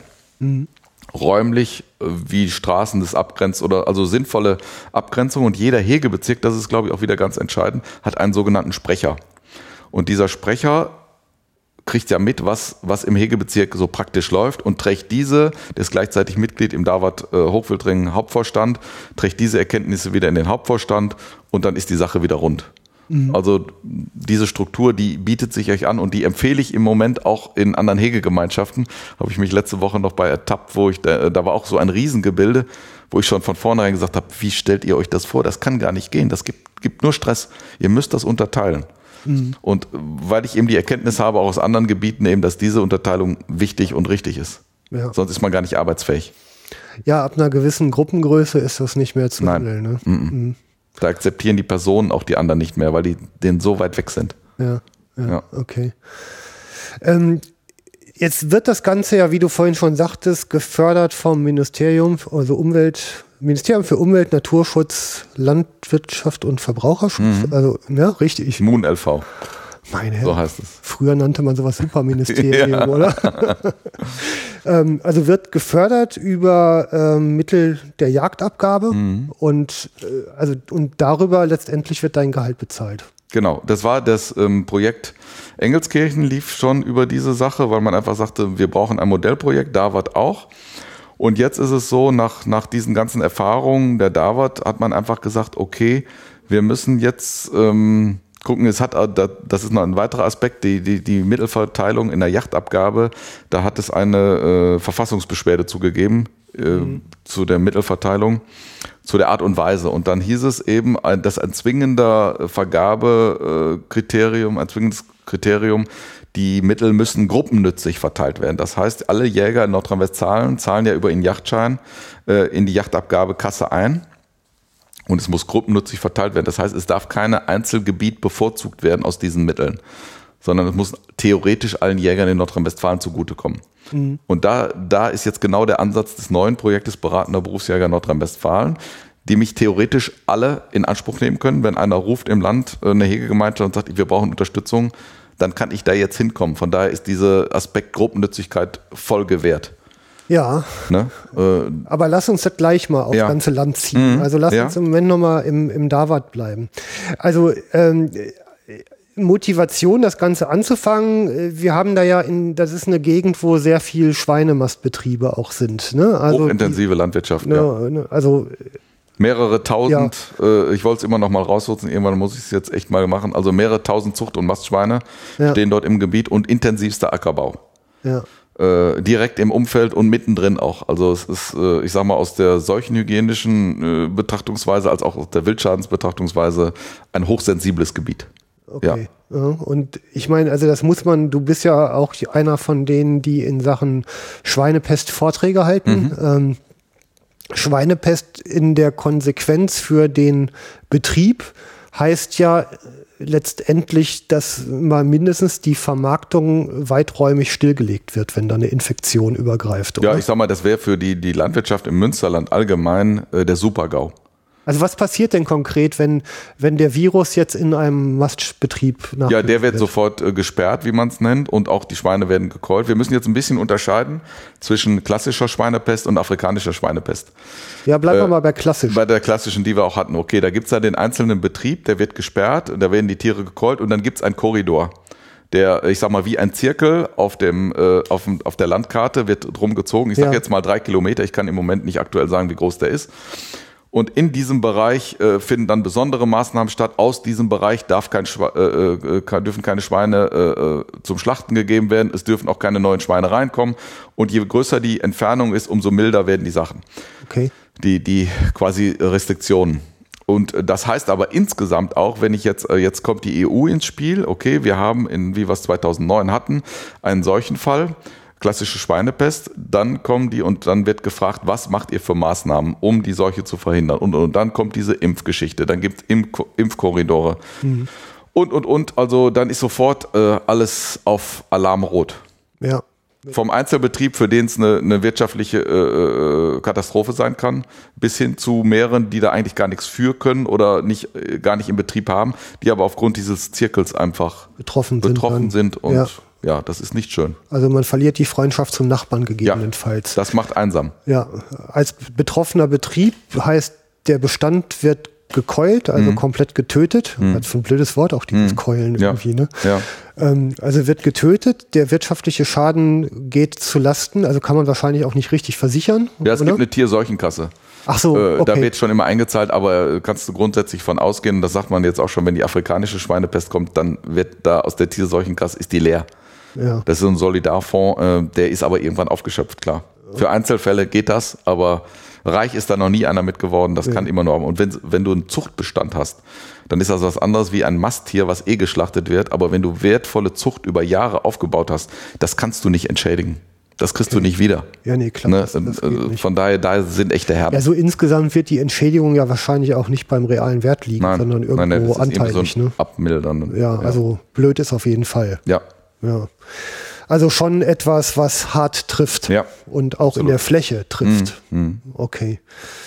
Ähm, dann haben wir, ja gut, also Reduktion war angesagt. Ne? Ähm, äh, wenn man jetzt den, also den, den Hegeteil insgesamt, also ihr habt da jetzt eine große Fläche, also ich sag mal, wenn man jetzt auf 15.000 Hektar so auf Vogelperspektive draus guckt, da, also kommen da nicht göttliche Gefühle auf? ja, das ist, ist schon ein, ein, ein, ein irres Gebiet, klar. Aber wie gesagt, wenn man sich dann unten auch wieder außerhalb der Vogelperspektive unten begibt, äh, äh, sieht man doch sehr schon, wo das auch Grenzen hat und wo man das Kleinräumige dann auch wieder abgrenzen muss. Ja. Ne? ja. Also jetzt mal von der äh, Lebensraumgestaltung her oder das, was wir Jäger eben Hegemaßnahmen Hm. sind. Also du kommst in dieses Riesengebiet rein. Äh, Das erste ist ja wahrscheinlich mal Überblick verschaffen. Hm. Wie ist das überhaupt alles so angelegt, strukturiert und was gibt es her? Und im zweiten Schritt dann, ähm, was macht man an welchen Stellen und was ist überhaupt möglich? Ne? Genau, ich habe das, also da stellt man sich ja tatsächlich die Frage, man kommt jetzt in das Gebiet, äh, hat am ersten jetzt den Arbeitsantritt, wie geht man da an? Und da, da hatte ich ja Gott sei Dank Vorerfahrung von einer kleineren Fläche in Engelskirchen. Und da habe ich grundsätzlich so gemacht, erstmal mir äh, eine Struktur verschafft, welche Reviere, wer ist Revierenhaber, wie groß und so. Also erstmal Schreibtischarbeit. Und dann habe ich aber gezielt die Reviere angesprochen, das habe ich auch vorher angekündigt und gesagt, äh, Termine in den Revieren gemacht. Dann hatte ich mir ein Fragebogenmuster aufgemacht, wie viele Äsungsflächen gibt's ähm, gibt Wildkehrung betrieben, äh, wie war der Abschluss der letzten Jahre, gibt es Besonderheiten in dem Revier und so. Und so habe ich quasi versucht, jedes Revier anzusprechen, dass die auch sehen, okay, das ist offen für mich und ich kann da, habe da auch eine, auch mal den persönlichen Kontakt herzustellen. Ist mir immer sehr wichtig. Und ähm, ja, daraus haben sich Schwerpunkte ergeben eben ich sag mal, von den 57 Revieren, wenn ich die dann ausgewertet habe, habe ich festgestellt, okay, von den 57 Revieren haben vielleicht 45 äh, äh, dringenden Bedarf, den Schwarzwildbestand abzusenken.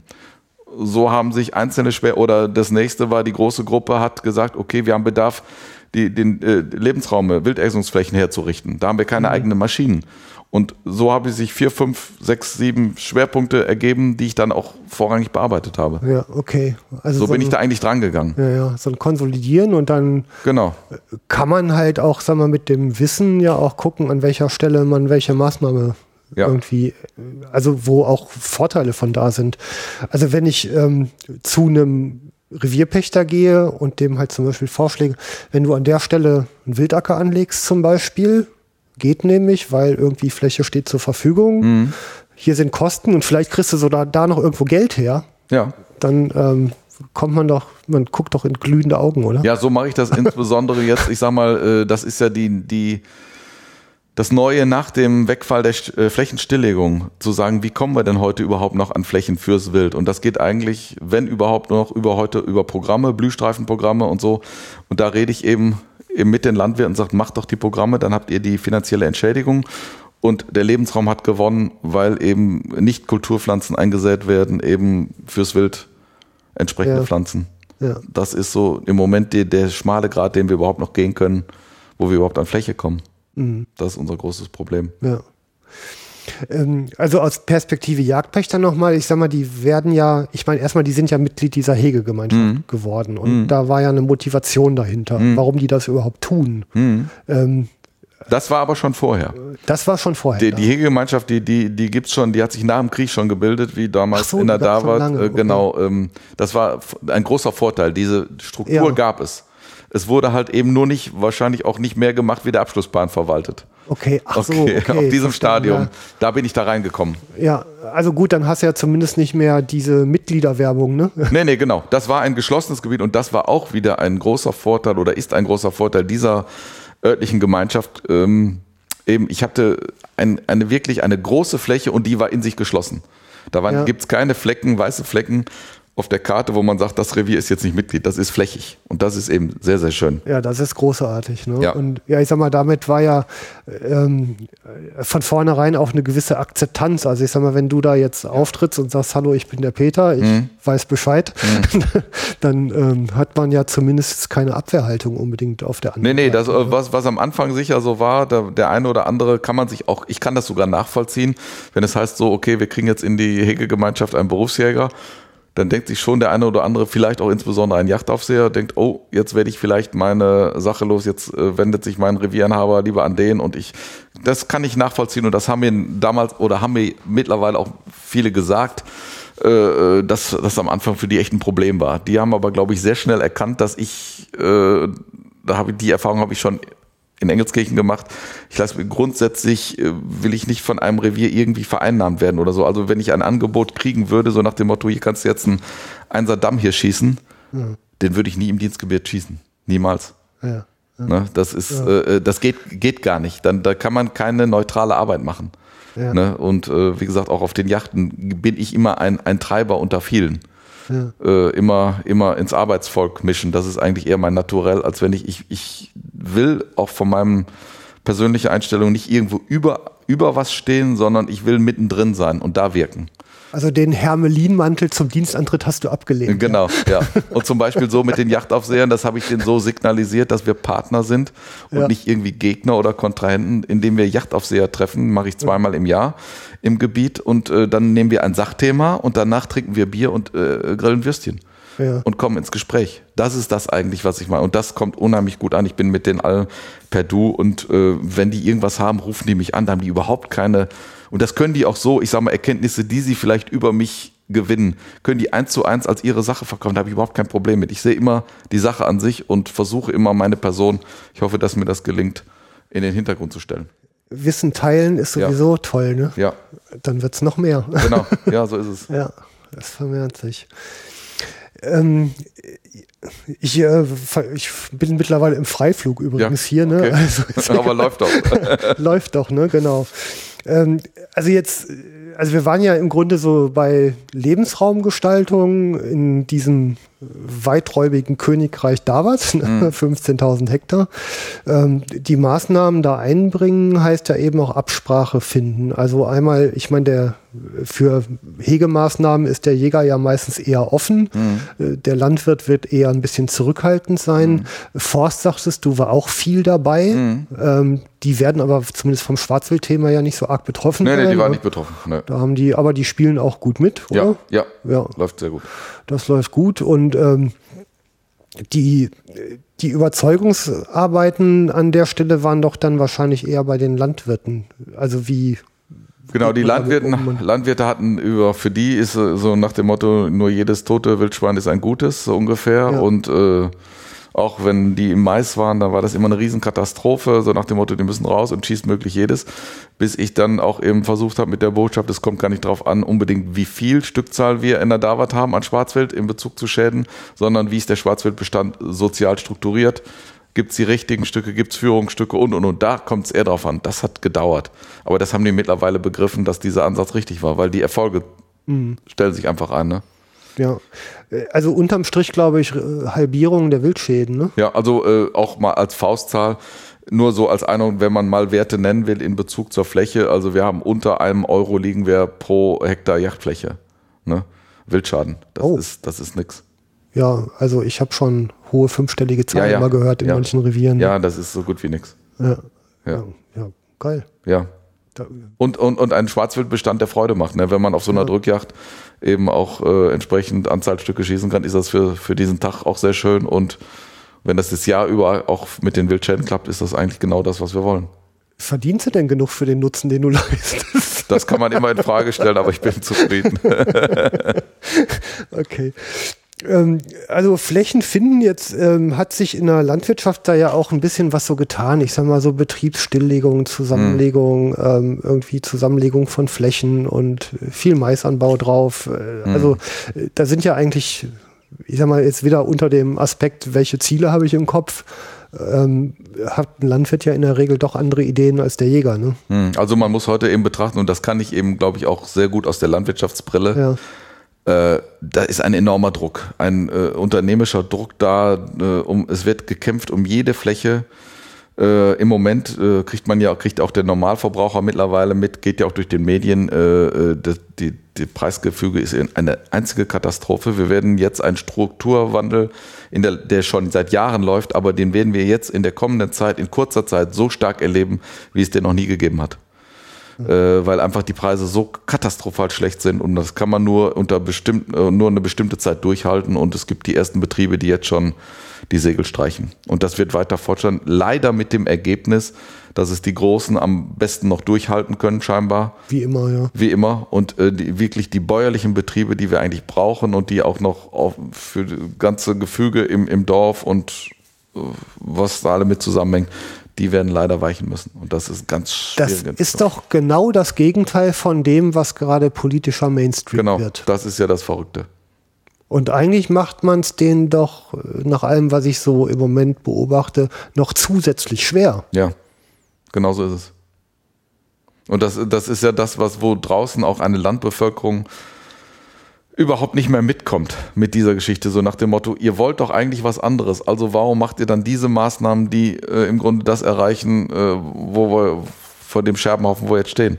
Das wird draußen nicht verstanden. Zu Recht nicht. Und so haben wir ja auch Ansätze im, im Yachtgesetz, wo wir sagen, Mensch, einerseits redet ihr von Artenschwund, andererseits werden die Schräubchen, die wir drehen können, jägerischerseits, äh, die, die Schraubenschlüssel nimmt er uns. Das passt doch nicht zusammen.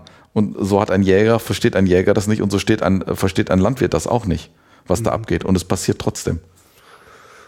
Ja. Das ist, wo man sich wirklich hinterfragen muss, wo, wo leben wir einfach. Also da, ich sehe da manchmal echt häufig Ratlosigkeit in den Augen, weil man einfach das äh, kopflich nicht begreifen kann, was da abgeht. Mhm. Ne? Das wird nicht, die Politik wird nicht verstanden, weil sie genau das Entgegenteil äh, erreicht äh, äh oder äh, was bezweckt werden soll. Ja, ich sag mal, ich verfolge das so am Rande. Ich habe da ja auch noch so Pläne, ne? Mhm. Vorsichtige. Mhm. Ähm, also man hört, also was ich jetzt nur so alles oberflächliches Wissen, aber mhm. ich sag mal, diese angestrebte kleinbäuerliche Öko-Bio-Landwirtschaft, ne? Die naturgemäß durch Extensivierung der Bearbeitung einen reduzierten Ertrag hat. Also nach irgendeiner Studie bleiben 43 Prozent, glaube ich, übrig.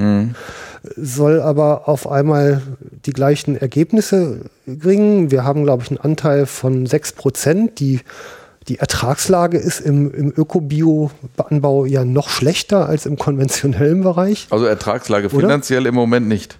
Nee, das nicht. Nee, das ist sensationell im Moment. Also ich nehme mal, den, äh, nimm mal das Beispiel Milch. Ja. Äh, da, ich bin, bin selber im Thema, weil ich vor äh, zwei Jahren äh, eine Restfläche von unserem Resthof selber wieder landwirtschaftlich bewirtschafte. Ja. Von daher bin ich auch im landwirtschaftlich aktiv. Das ist mein meine Spielwiese.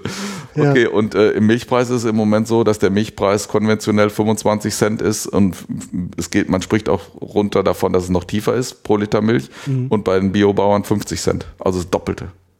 Ja, dann Das ist schon gewaltig. Und äh, Getreide, Schweine äh, im Biobereich kann man im Moment äh, die Nachfrage, Inlandsnachfrage bei weitem nicht decken. Und trotzdem findet die Umstellung nicht statt. Ja. Ne, da muss man sich einfach eben fragen, wo da liegt das? Kriegen sie es kopfmäßig nicht hin, weil das ist schon eine gewaltige Umstellung. Ne? Auf einmal Ja. der Spritze entzogen zu werden, das ist schon. und wieder mit der Natur zu arbeiten, das ist, ja, hat auch vielleicht die, die letzte Generation verlernt. Ja, okay. Ne? Aber das Naja. ist wieder ein Thema für eine Sendung. Gut, aber ich sag mal, es ist vielleicht ein ganz guter Hintergrund, um ähm, auch mal deutlich zu machen, auf welche Befindlichkeit man so stößt, Ja. wenn man mit einer guten Idee zum Landwirt kommt. Ja, klar. Also äh, äh, die Ökonomie äh, muss immer betrachtet werden, selbstverständlich. Ja. Ja. Und ähm, ja, ich sag mal, da wird deine landwirtschaftliche Ausbildung und dein Hobby, wie du jetzt sagst, dir wahrscheinlich auch dienlich sein. Ne? Ja, also sage ich auch, äh, ich gebe auch Unterricht in der Berufsjägerschule eben zum Thema Wildschaden. Und da ist das immer ein Ausspruch, wo ich sage, da- das ist einfach, wenn ich das reflektiere, ohne diese landwirtschaftliche Ausbildung im Vorfeld könnte ich diesen Job, den ich in der Davat mache, hätte ich gar nicht machen können. Ja. Weil da sind junge Bauern, die haben in, in, in Soest studiert. Ja. Äh, das ist äh, gewaltes Wissen und da muss ich einfach mithalten. Ja. Für mich ist es zum Beispiel wichtig, äh, das landwirtschaftliche Wochenblatt zu lesen und Ja. nicht die Wild und Hund. Ja, so verrückt ist das. Ne? Das höre ich übrigens nicht das erste Mal. Ja. Und auch von Leuten, die nicht landwirtschaftlich tätig sind. Ne? Ähm, jetzt, ich sag mal, das ist ja auch viel von Bürokratie geprägt. Hm. Und ähm, gerade jetzt, ähm, also Landwirtschaft ist auch selbst von außen betrachtet, nimmt man ja schon wahr, dass das viel mit Fördergeld und Antragstellung und Bürokratie zu tun hat. Und das ist ja auch so ein Dschungel, Hm. Ja. ähm, in dem man sich auskennen muss, wenn man ja letztendlich den, also du bietest den Leuten ja eine Hilfestellung auch, Hm. ne? Die dann im Revier wieder Wildtieren und Jagd und Öffentlichkeit und sonstigen Dingen zugutekommen. Genau, gerade so die Hilfestellung ist eben, äh, es ist durchaus eine Bereitschaft da bei den Landwirten, auch auf Fläche was zu machen, aber äh, das wissen vielleicht auch viele Hörer nicht. Äh, Jede Fläche, ich sag mal, wenn ich jetzt in einem Maisschlag sage, okay, ich mache da jetzt 10 Meter breiten Blühstreifen vor, dieser muss wieder im Flächenantrag genauso äh, klassifiziert werden. Ich kann nicht einfach sagen, okay, da habe ich meinen großen Maisschlag und mache da ein bisschen Blühstreifen, das muss genau ausgemessen werden. Ja. Und da schreit natürlich dann der Amtsschimmel, wo dann ein praktisch denkender Landwirt sagt, wisst ihr was, lass mal mit dem Blühstreifen, ich mache weiterhin Mais. Diese Sache stehen da schon häufig entgegen. Ne, und wenn man dann vorher anbieten kann, das ist auch eine Serviceleistung, die ich sage, komm, ich messe dir den Streifen aus, habe GPS-Gerät äh, oder äh, Entfernungsmesser, ich sag dir die Fläche und dann denk, mer- merkt man schon, okay, komm, ja, dann hast du keine Arbeit, mach mal so einen Deal und so geht das dann. Das sind so Effekte, die man erzielt draußen. Ja, ja, Ne? okay. Mhm. Ja, dieses äh, Augenhöhe Ja, behalten, ne? genau. ist wichtig und ja auch Arbeit abnehmen und sich gegenseitig das Leben ein bisschen leichter machen. Ja. Jetzt ist ein Teil auch noch das allseits beliebte Ratatata Wildschäden. Wildschäden ist ja so ein Klassiker, wo man sich großartig in die Wolle kriegen kann. Ähm, ich habe selber einmal live erlebt, wie Landwirt, Jäger und ehrenamtlicher Wildschadengutachter samt ähm, Beamtin auf dem Acker standen. Und ich wurde vorher eindringlichst darauf gebrieft, die Fresse zu halten. Ja, Unter der Voraussetzung durfte ich mit. ja. Und das war ein beeindruckendes Erlebnis, muss ich sagen. Ne? Ähm, dieses ähm, zu gucken, wie wird da austariert. Und das ist eine Service-Dienstleistung, die machst du jetzt auch da, ne? Die mache ich auch und das zeigte sie, oder das, den Anspruch habe ich eigentlich immer wahren können auch und das ist auch mein Anspruch. Ich möchte, ich werde zwar irgendwo sicher eher jägerischerseits bezahlt wie landwirtschaftlicherseits. Die Landwirte zahlen ja nichts in dieses Projekt ein. Ja. So dass man sehr schnell meinen könnte, okay, äh, ich schätze lieber dann zugunsten des Jägers, weil er finanziell mir näher steht, sage ich jetzt mal. Aber da habe ich immer gesagt, es muss, wenn man Bestand haben will, zu, in diesem Thema neutrale, ich muss eine neutrale äh, Situation schaffen. Und die, glaube ich, habe ich immer gut geschafft, weil ich wirklich zwei Herzen in meiner Brust schlagen. Einmal das landwirtschaftliche und eben auch das jägerische. Und ähm, das gebe ich auch unseren jungen Berufsjäger-Anwärtern mit, wo ich sage, ihr müsst wirklich, wenn da ein Wildschaden ist, oder ich sage mal anders so, das ist der Eingangs, der schlechteste Satz ist, wenn ihr eine Wiese betretet, so nach dem Motto, jägerischerseits sagen, ja, auf dieser Wiese wächst doch eh nichts. Ich sage, damit habt ihr wirklich den grundlegendsten Fehler gemacht, den ihr machen könnt, so nach dem Motto, nämlich der, der Gegenseite suggeriert, hier, bei dir ist eh alles nichts wert und du bist nichts wert und weiß ich nicht. Also, das ist schon eine menschliche Kiste. Ja. Da geht es gar nicht um Wildschaden berechnen. Genau. Es geht einfach um diesen ersten Ja. Satz schon mal, Ja, den ich auch schon zigmal gehört habe. Andererseits gibt es den auch vom Landwirt, der sagt, er meint, in jeder Ehre äh, wären goldene Körner. Äh, das geht auch nicht. Ne, also immer, sage ich, Extreme rausnehmen und einfach sachlich die Sache betrachten und dann versuchen, der Sache einen Wert zu bemessen. Und da muss ich sagen, da habe ich nie irgendwie, es hat in zwei Fälle in den 15 Jahren gegeben. Das war aber wirklich, der war wirklich ultra schwierig. Der Landwirt, dem ging es auch nicht mehr um die Sache. Da ging es in Schadenshöhe von 300 Euro. Da wollte man sich vergleichen. Selbst das hat er nicht angenommen. Also diese Treffen, die wir da hatten vor Gericht, die waren ein Vielfaches um diese 300 Euro. Das ist nur vollzogen worden, weil der irgendwie so eine äh, Rechtsschutzversicherung hatte. Ja. Jeder Normale hat gesagt, wann wird hier dieser Sache endlich mal ein Ende gemacht? Da werden Gerichte bemüht für 300 Euro und die Gegenseite bietet längst einen Vergleich an und er geht hier nicht ein. Ne, also, aber das waren Sonderfälle. Aber in so einem 95, 98 Prozent der Fälle, so mein subjektiver Eindruck, den, den mache ich in eine ganz neutralen Bewertung, wo ich auch gar nicht mal vom Landwirt oft gerufen werde, sondern ich sehe draußen, wenn ich durch die Hegegemeinschaft fahre, sehe ich Wildschaden. Dann steige ich aus dem Auto aus, wenn ich die Zeit erlaubt und nehme den Wildschaden schon mal auf und gehe dann zum Landwirt und sage hier und zum Jäger äh, oder ruf die an und sage hier, das und das ist passiert, ich schätze den so und so an. Ja, und dann erledigt das schon sich meist auf diesem Wege. Ja. So, so einfach geht das auch. Also man, äh, um sich die Option offen zu halten, das gerichtlich im Zweifel machen zu können, muss der Landwirt ja, glaube ich, binnen einer Woche bei der Behörde anmelden. Ist jetzt ne? nach neuem Jagdgesetz 14 Tage in Nordrhein-Westfalen. Ach, haben sie verlängert. Okay. Ja, aber vom Prinzip richtig. Aber Okay. äh, wie gesagt, diesen Joker, äh, wir sagen immer, ihr könnt anmelden, müsst aber nicht. Und äh, wir lassen euch, wenn ihr das nicht angemeldet habt, auch nicht im Regen stehen. Also da ist bei uns jetzt das ist ein Vertrauensverhältnis. Das ist aber gewachsen jetzt. Gewachsen. Also generell in, in jetzt andersrum vor 14 Tagen war ich im Wildschadensseminar in Buke vom Landesjagdverband. Äh, da mache ich den praktischen Teil, bilde ich dort aus Ja. da haben sich, äh, regen sich regelmäßig äh, Jäger auf, die da sitzen und sagen, oh, der Landwirt hat wieder Wildschaden angemeldet, die sind regelrecht beleidigt, dass der das angemeldet hat. Ich sage, Leute, das, so sieht das Wildschadensrecht es vor. Ich sage, ihr habt überhaupt keine Veranlassung, das dem anzukreiden negativ. Der, der hat alles richtig gemacht. Ja. Und ich sage, das ist auch überhaupt erstmal gar kein Nachteil. Das kann man sofort beenden, indem man sich einig wird. Aber da sind viele Jäger total beleidigt. Ja, ich wollte nur mal eben kurz so durch dieses Verfahren, also ich sag mal, diese, dieses Anmelden bei der Behörde ist halt so vorgesehen, damit wahrt er sich halt einfach seine Möglichkeiten. Genau, Und das, ja. Also, sehe ich genauso, ist ja auch nichts gegen zu sagen. Und dann gibt es ja ein behördliches Schlichtungsverfahren, also Hm. wo halt eben der ehrenamtliche Wildschadengutachter mit auf die Fläche geht Genau. und dann tariert man aus. Ähm, was übrigens, dieses Schlichtungsverfahren hat man meines Wissens nach in Baden-Württemberg aus dem Gesetz genommen. Also da muss man dann direkt zum, zum Gericht gehen. Ja, ja, ja. Ja, weiß ich, unmöglich. Ja, unmöglich. Das eine hat sich eigentlich top bewährt. Ja, ja, hat sich Also, top bewährt. ja.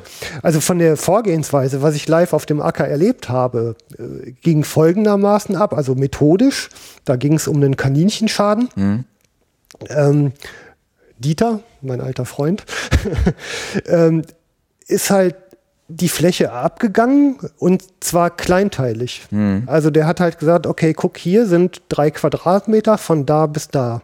Alle einverstanden, drei Quadratmeter, die beiden Beteiligten nicken. Mhm. Den Schaden auf diesen drei Quadratmeter schätzen wir ein mit mm, 80 Prozent. Also 80 Prozent Schaden. Alle nicken. Schreibt er auf.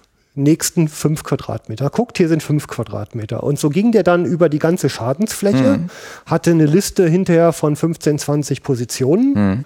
Und weil 15 bis 20 Mal Ja gesagt wurde von beiden Beteiligten, konnte die Addition ja keiner mehr verneinen. Und damit war dann halt ein Zustand hergestellt, der jetzt auf diesem Mediationswege hergestellt wurde, wo die, die Beteiligten einig waren und ein Gericht einfach nicht mehr erforderlich ist. Genau. Fand Das ich großartig. Hat er super gemacht. Ja, Tolle Vorgehensweise. ein alter, knarziger Jäger, das ja. geht. Ja, klar. Ja, ja, das geht. Das geht. Ne? Und äh, also äh, machst du das ähnlich? Genau, ich, äh, bei mir ist immer das Problem, und das hat sich jetzt auch so er- erwachsen, die Landwirte haben keine Zeit und auch keine Lust, Ja. aber häufig keine Zeit mitzugehen. Die sagen immer, da ist jetzt der Maisacker abgeerntet, äh, da ist Wildschwein, den kümmere dich mal drum. Und der Jäger ist auch berufstätig und hatte auch nicht so besonders Lust, weil ich habe auch immer den Anspruch, natürlich, ich möchte das möglichst genau, mach, genau machen und auch neutral. So, das heißt, äh, gerade da fiel mir äh, im, im Bereich Mais ein, wie kann ich das denn machen? Keiner von den beiden Parteien geht mit. Ich habe aber die Situation, ich soll es fachlich beurteilen und soll aber jedem, der da meckert, gerade stehen gegenüber mit, in der, seiner Argumentation. Dann habe ich gerade für den Maisbereich ein, ja, ich sag mal, Schema entworfen, wo ich sage, okay, ich kann hier mit meiner Aufnahme aufs Feld gehen und sagen, wenn du da was zu meckern hast, dann sag mir genau, äh, ich habe da Lauflinien äh, entwickelt, die ich auch äh, markiere, wo man dann nachvollziehen kann aufgrund des Protokolls, genau wo man steht auf dem Feld und sagt, so komm, dann sag du noch mehr, wie viel Schaden ist denn da und dann gleiche ich mal das mit meinem Protokoll ab und dann sehen wir doch mal, wo es ist. Ähnlich wie dieses Nicken, was du gerade Ja. beschrieben hast. Und das geht ohne Probleme. Ja, ja. Ja. Ja, super. Äh, Ja, auch eine echte Dienstleistung letztendlich für die Ja. Mitglieder der Hegemeinschaft, Absolut. inklusive Ja. der Landwirte. Ne? Also es gibt ja. da die Aussprüche auch von Landwirten, die gesagt haben, auch auf Yachtgenossenschaftsversammlungen, endlich brauche ich nicht mehr mit dem Arzt oder Rechtsanwalt auf dem Feld stehen und äh, der eh keine Ahnung davon hat, die das auch selber sagen. Woher sollen wir das wissen? Ne? Ja, ja. Also die Landwirte schätzen das eigentlich auch mit einem Partner auf dem Feld zu stehen, der von der Sache Ahnung hat. Ja. Das wird schon anerkannt. Ja. So, jetzt kommst du da rein und hast wahrscheinlich eine Welt, ähm, die besteht erstmal jägerisch aus Einzeljagd an der Kirrung. Also was Schwarzwild ist ja die, die Hauptaufgabe in dem Bereich. Ne? Und ähm, jetzt sagst du, jetzt alle strammsteril revierübergreifende Drückjagd ist angesagt. Nee, vom Prinzip nicht. Also alle, wie gesagt, dieses, dieses mit alle stramm stehen, das ist immer, ich habe immer versuche und habe versucht, Ja. über, äh, äh, ich sag mal, fachliche Erklärung das herbeizuführen. Nie Ja. gesagt, ich habe ja auch gar nicht die Handhabe. Ich kann ja, jedes Revier ist freiwillig im, in der Hegegemeinschaft erstmal, es gibt ja keinen Zwang, sind ja alle drin, aber auch meine Inanspruchnahme meiner Tätigkeit ist total freiwillig. Ja. Das habe ich auch immer in den Vordergrund gestellt. Ich sage, ich kann immer nur beraten nach meiner, meinem Kenntnisstand und nach meiner Einschätzung, wie das laufen könnte und sollte. Und dann müsst ihr sagen, okay, macht ihr da mit oder nicht? Und wie gesagt, jetzt gerade bei dieser revierübergreifenden Geschichte hatte ich sehr schnell Leute gefunden, weil ich ja schon so eine Keimzelle hatte, die das schon mal im Ansatz gemacht hatte. Die brauchte ich ein bisschen aufpushen und ruckzuck kriegte ich, das waren glaube ich damals vier Reviere, das sind mittlerweile 13 in dieser eigenen einen äh, Revier-Yachtgemeinschaft dort, die die Drückjagd zusammen machen. Ja. Die hatte ich ruckzuck zusammen. Und dann haben wir nur noch Feinheiten abgestimmt. Und dann ging das. Und jetzt, du spanntest den Bogen von Kehrung zur revierübergreifenden Fütterung, äh, äh, Drückjagd. Ähm, das hat im Grunde von selber nachgelassen. Die haben gesehen, okay, auf den Drückjachten sind wir so erfolgreich mit so wenig Aufwand, in Anführungszeichen, zweimal im Jahr schaffen wir das. Ja. Dann brauchen wir das andere gar nicht mehr, uns den Hintern kalt sitzen, irgendwo bei Mondnächten und was weiß ich. Und Ja. genau so ist es. Es wird zwar Kehrjacht noch betrieben, aber im ganz bescheidenen Umfang. Ja, ja. Die meisten sagen einfach, okay, wir wissen, dass wir gut aufgestellt sind und das läuft und da haben wir Spaß dran. Ja, ich kenne auch Fälle, die sind morgens in der Holzkiste wieder wach geworden Ja. und haben eine abgeräumte Bühne wieder Ja. gefunden. Also das wäre zum Beispiel für, von der Yachtart her für mich undenkbar, äh, dass ich sage, ich würde dann eine Nacht den Mais bewachen. ja, Geht gar nicht. Könnte ich gar nicht. ja, ich könnte es auch nicht. Also, Also äh, ich hätte auch null Motivation, dann da noch irgendwie ein Wildschwein zu erlegen. Aber ich akzeptiere und sehe auch die Notwendigkeit, aber für mich selber wäre das nichts. ja, also ich sag mal, es fällt nicht, nicht weg. Also ist Nee. auch äh, ist auch okay. Und Begla- Ich habe mich in Düsseldorf zum Jagdgesetz auch für die Kiro- Kierjacht eingesetzt. ja, Für die richtige Kierjacht. Also eben mit in bescheidenen Mengen und und und äh, als, als flankierende Methode. super. Zur revierübergreifenden Drückjagd. Aber häufig wird es eben, es wird die Kirjacht beschrieben und ein bisschen rum, drumherum gedrückt, sage ich jetzt mal. Das ist die, die Verlagerung ist falsch. Oder die Gewichtung. Es muss die revierübergreifende Be Drückjagd oder Bewegungsjagd muss stattfinden und flankierend drumherum die Kehrjagd. Dann kriege ich das super in den Griff. Ja, So muss es laufen. genau. Also ohne die, also ohne die Drückjagden, das ist eigentlich ein Kernelement. Ja, lässt sich die, der, der Schwarzwildbestand nicht äh, äh, zurückdrängen. Ja. Also das ist im Grunde die Pflicht und dann kann Genau, man eine Kür. draufsetzen. So ist es. Also auch mal dieses, ich habe die Sauen fest und dann. Genau, das Also sind auch schöne, schöne Ereignisse. Ja, Man muss ja eben sagen, auch die revierübergreifenden Yachten, das ist schon ein, ein strammes Programm. Ne? Das ist ja wirklich auch so ein bisschen fast militärisch durchgezogen. Ja. Das ist stark durchgeplant. ja, da wollte ich jetzt auch genau mal hin. Ne? Ne? Also ähm, Vorbereitung ist ja, das hat ja was mit militärischer Organisation zu tun. Genau, das läuft so im Sommer, fängt das so an, die, die Vorbesprechungen. Jetzt müssen wir eben auch gucken, in der Davat machen wir das jetzt 15 Jahre. Und trotzdem treffen wir uns auch nach 15 Jahren vor jeder Drückjagd, treffen wir uns noch und besprechen uns. Das hat aber eher so einen gesellschaftlichen Charakter und nochmal eine Feinabstimmung. Aber auch da äh, eichen wir uns nochmal auf die Freigabe und, und, und, äh, lassen nochmal Revue passieren, was im letzten Jahr so war. Das ist ja protokolliert worden, wo wir immer sagen, wir wollen immer besser werden. Und auch nach den Drückjachten findet nochmal eine Nachbesprechung statt wirklich zeitnah zu analysieren, hat das gut geklappt, hat das schlecht geklappt, wo haben wir Stellschrauben, wer hat gegen Vereinbarungen verstoßen, die müssen wir offen besprechen, sonst, äh, ich sag mal, analog zum Fußball, nach dem Spiel ist vor dem Spiel, so kann man auch sagen, nach der Yacht ist vor der nächsten Yacht. Das darf ja keine Eintagsfliege sein, sondern wenn man Effekte erzielen will, muss auch das langjährig gemacht werden. Das muss ein fester Bestandteil des Yachtkalenders werden. Ähm, mal konkret, also du sagtest ja gerade, von den 57 Revier, Revieren, 13 machen eine gemeinsame, ähm, dann sind ja noch ein paar über, also das heißt, ihr macht in unterschiedlichen Gebieten Genau. Drückjagden, mehrfach in einem Gebiet oder immer nur eine pro? Kommt drauf an, wir haben so ein Kerngebiet, wo wir die großen haben, wo wir auch diese großen Strecken erzielen. Ähm, da machen wir pro Gebiet zweimal im Jahr im Abstand von vier Wochen. Okay, Und äh, wie gesagt, äh, sagt es richtig, von den äh, 57 Reviere sind jetzt, da sind nur 13. Dann gibt's aber den nächsten Hegebezirk, der schließt sich mit anderen Revieren zusammen. Dann sind da vielleicht nur acht Reviere, die auch wieder eine Druckjagd machen. Also, und da bin ich eben auch überall tätig. Von daher ist Ja. für mich so ab Mitte November bis Mitte Januar bin ich innerhalb der Hegegemeinschaft manchmal zweimal pro Woche eben mit revierübergreifenden Drückjagden bestellt. Also Vorbereitung, Durchführung, Nachbereitung ist dieser ständige Ablauf und manchmal muss man ehrlich sagen, davon kommt das auch schon mal durcheinander. Das ist äh, schon gewaltige. also unterm Strich ist ähm, aber jedes Revier mindestens einmal bei einer Drückjagd mit Kann man dabei sagen. Ja, und es gibt vielleicht auch Reviere, die mehrfach dabei sind. genau, so kann man es beschreiben. Okay. Ja, ja, immer von welcher Seite Mhm. Ja, man ja, genau. kommen. Ne? Ähm, also Vorbereitung heißt äh, jetzt mal konkret. Ähm, ich mache Standkarten. Also ihr macht ja jetzt nicht nur irgendwie die Abschüsse, Anschüsse auf eine Standkarte, sondern auch eine Zählung. Also im Grunde das Monitoring ist mit Bestandteil Genau. der Rückjagd Ja. sozusagen. Ne? Ja. Genau, dann ähm, ist eine Standverteilung innerhalb der Reviere. Ja, das machen wir so. Das ist eben auch, ähm, hat sich auch rausgestellt. Wir haben ja diese Vorbesprechung der Revierenhaber. Ja. Und die Revierenhaber haben ja die Erkenntnisse und nehmen das mit in ihr Revier. Das heißt, die, die Gäste, die zu dieser Yacht eingeladen werden, die kommen nicht alle zu einem zentralen Punkt, zu den, wo die sich Revierenhaber sammeln, sondern die treffen sich revierweise.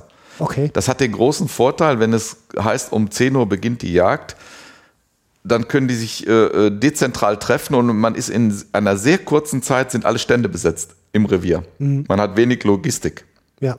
als wenn man jetzt von einem Riesenpulk, wo alle Reviereinhaber hinkämen, da kämen dann, weiß ich nicht, über 100 äh, Yachtgäste noch, die quatschen wieder miteinander, bis man die Autos weg hat. Das ist alles sehr kompliziert und so trifft man sich dezentral und ist dann sehr schnell in den Revieren und genauso geht's nachher wieder auch rum.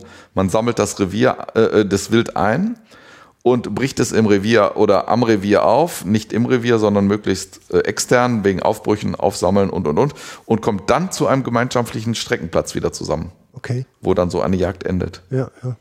Also mit ähm, Standverteilung meine ich, ähm, wo genau steht der einzelne Drückjagdbock? Ja, Ist, also das machen die, ich sag mal, zumindest wahrscheinlich vorschlagsweise im Revier.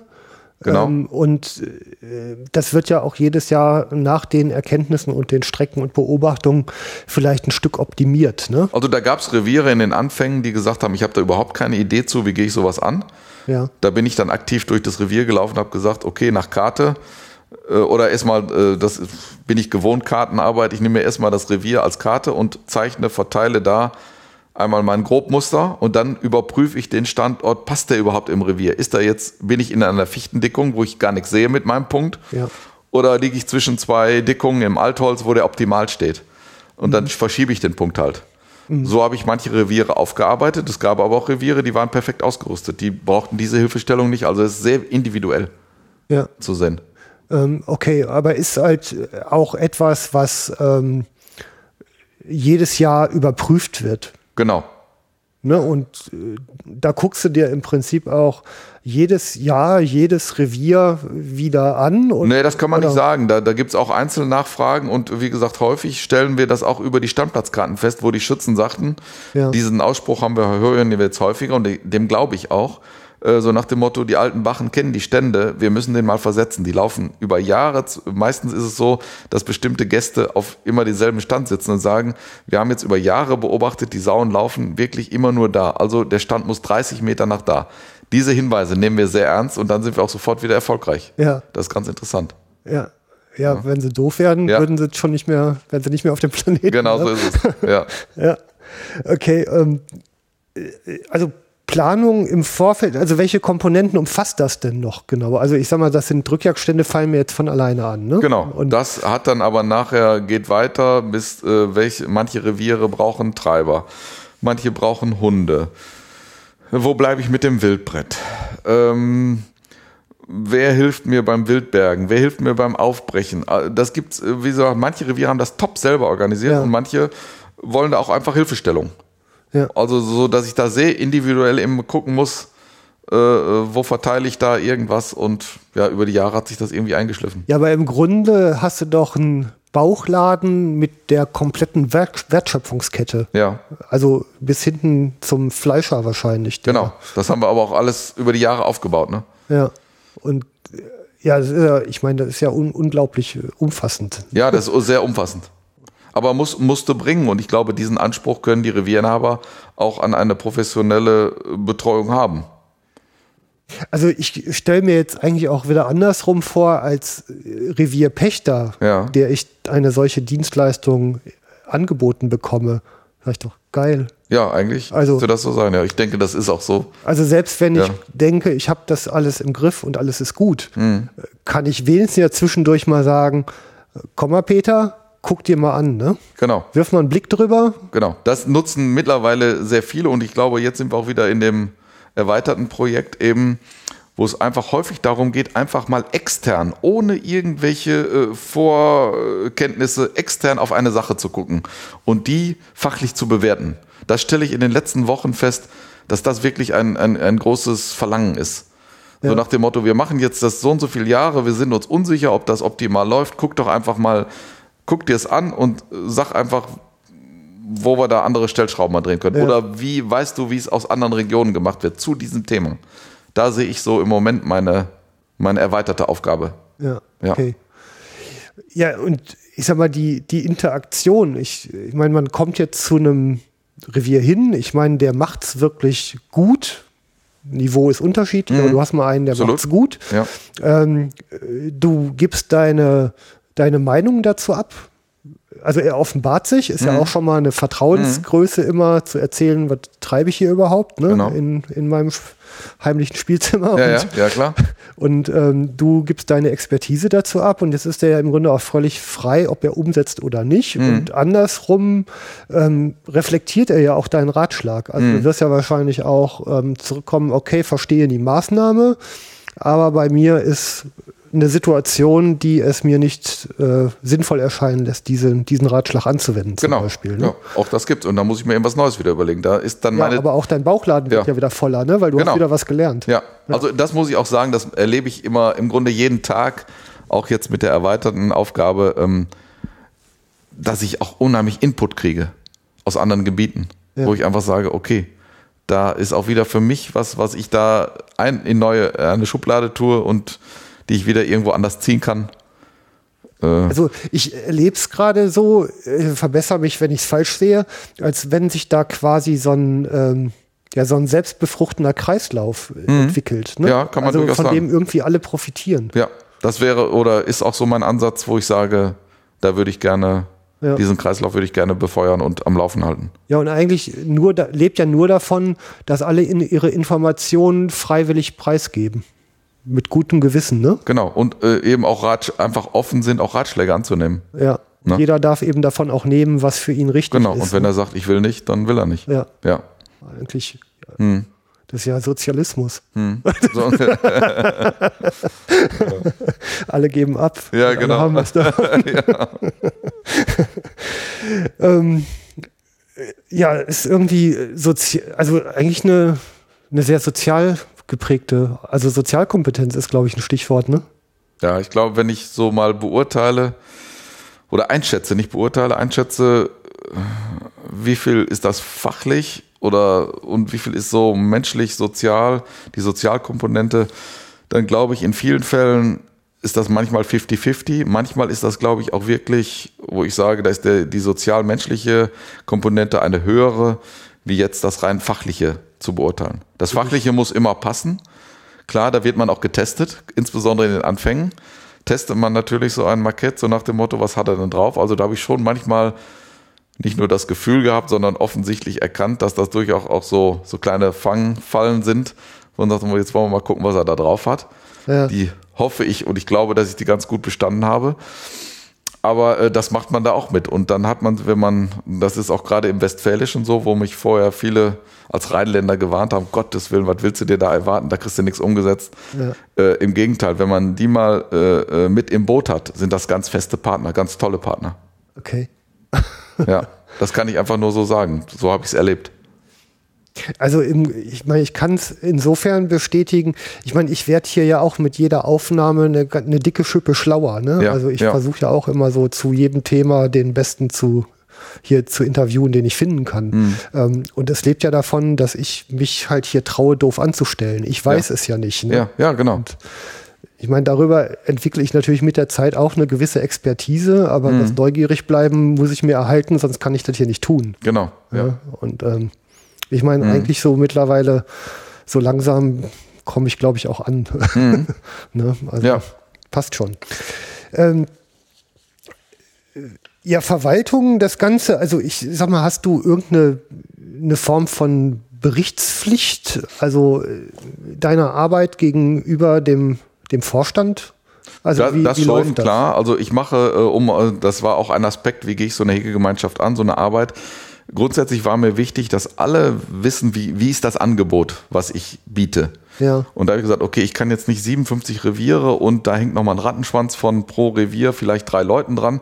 Die kann ich nicht alle immer abtelefonieren, sondern dann habe ich diese sogenannte Davat Hochwildring Info entworfen, wo ich einfach mir stumpf überlege, okay, Frühjahr ist jetzt, was wird im Frühjahr gebraucht? Okay, es sind Wildschäden da, es wird Saatgut gebraucht, es wird Maschineneinsatz gebraucht und und und. Dann stricke ich zusammen, habe ich vorher mit den Lohnunternehmern abgekaspert, okay, äh, welche Maschinen stehen zur Verfügung, zu welchem Kurs und und und, das biete ich an. Und dann kann jeder sehen, okay, das Ding ist da, okay, das passt für mich, das und das und das. Oder manche sagen auch, habe ich alles, brauche ich nicht. Mhm. Für die trifft jetzt beim nächsten Mal irgendwie wieder was zu. So ist das ein Brei. Aber wichtig war mir, es müssen immer alle auf demselben Kenntnisstand sein. Nicht, dass mir nachher einer nachsagen kann, so nach dem Motto, Mensch, das hätte ich auch gerne gemacht, davon habe ich nichts gewusst. Ja. Das habe ich nicht so gerne. Ich finde immer, es müssen alle auswählen können und äh, es muss aber ein gleicher Kenntnisstand da sein also war jetzt gerade so zwischen den Zeilen, aber ich hol's jetzt nochmal nach vorne. Also im Grunde organisierst du auch so einen, ja, einen Maschinen- und Ressourcenpark für jegliche Maßnahme, die in so einem Revier erforderlich sein könnte. Äh, zu Spitzenzeiten war das sogar so, dass, äh, ich sag mal, da habe ich aus dieser Befragung der Revierinhaber, der anfänglichen, habe ich eben gesehen, neben dieser revierübergreifenden Druckjacht war das zweite große Standbein eben Anlage, Pflege von Essungsflächen oder Lebensraumflächen. Ja. Und da stellte sich bei vielen echt die Frage, ja, Fläche habe ich vielleicht, Saatgut kann ich auch bezahlen, aber wer macht mir das denn? Okay, und dann habe ich auch überlegt, wie kriege ich das umgesetzt. Dann habe ich teilweise eben Bauer beauftragt, aber dann war das immer so, der ist auch verständlich aus Bauernsicht, der macht natürlich erstmal seinen Acker und wenn er dann fertig ist und dann wird das Wetter schlecht, dann macht er den Wildacker. Ja. Okay, daraus wird aber eigentlich ein wilder Acker und kein Wildacker, weil ich habe mit Feinsämereien zu tun und die sind hyperempfindlich gegen Bodenverdichtung, Nässe und und und. Also diese Äcker sind in im Grunde alle nichts geworden, weil sie zur falschen Zeit gemacht wurden und auch vielleicht nicht mit der mit dem Herzblut und der Erkenntnis, wie es denn sein müsste. Und da habe ich einfach gesagt, okay, das läuft so nicht. Also Bauer, Marquette, jetzt musst du selber eben zum Lohnunternehmer und leih mir die Maschinen aus und fahre dann von Revier A zu Revier B zu Revier C, flüge erstmal die ganzen Flächen, dann koppel ich die Maschine um, nach irgendwie einer Woche, wenn der Boden abgetrocknet ist, sähe ich die nacheinander ein und wegen im Sommer pflege ich die. Das mache ich alles persönlich selber. Wo ich hatte zu Spitzenzeiten im, im Rahmen der Flächenstilllegung hatte ich 65 Hektar unterm Fluch. Da habe ich fünf, da habe ich, aber da gab es auch Zeiten, wo ich abends, wenn ich nach Hause kam vor der Ampel, eingeschlafen bin im Auto, wo mich einer mal wachgehobt hat. Die Zeiten gab es auch. Aber, aber äh, das habe ich auch, auch gerissen. Wie, ich- wie, das, wie ich es geschafft habe, weiß ich im Nachhinein auch nicht, aber äh, das habe ich hingebracht. Ja. Und äh, ich glaube, das hat auch überzeugt.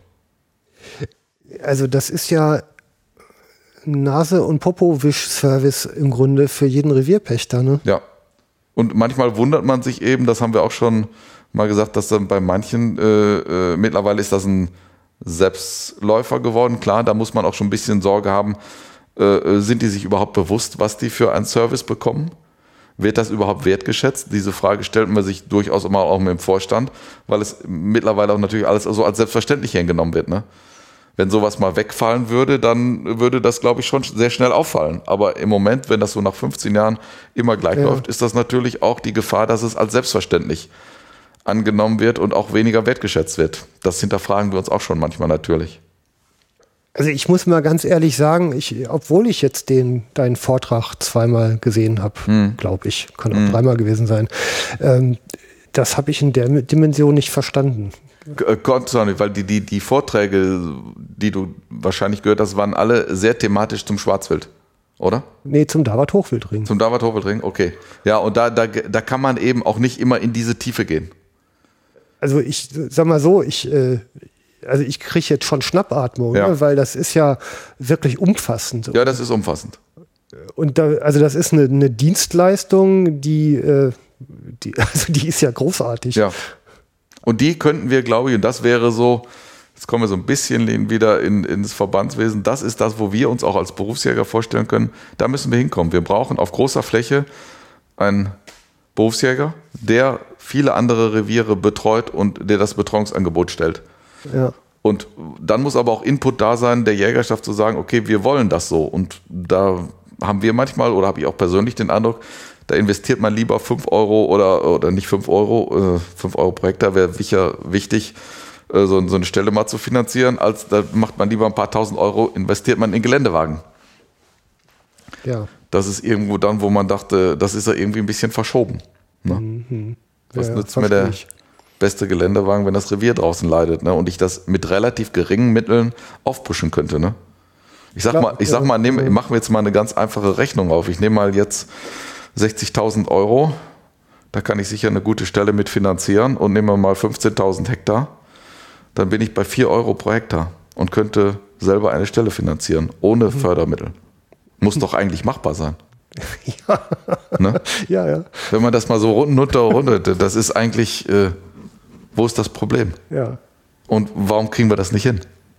Ja, ja, ich meine, ich gucke ja auch, wenn ich auf meine Downloadzahlen gucke und Ja. jeder wird nur einen Euro geben, Ja, dann hätte ich keine Sorgen mehr Ja. und könnte hier produzieren bis zum Dort hinaus. ja, Also, ja, ja das sind äh, das, relativieren sich da solche Ja. Zahlen, ne? ja, ja, klar.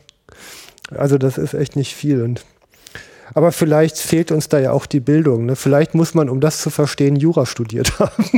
Ich weiß es nicht. Jedenfalls müssen wir daran arbeiten. Und äh, in, in dieser Mission bin ich unterwegs, zu, einfach zu sagen, Leute, tut euch zusammen, schafft eine, eine, Ja. eine professionelle ähm, Betreuung dazu und dann haben wir eigentlich optimale Verhältnisse, genauso wie es sich alle wünschen eigentlich.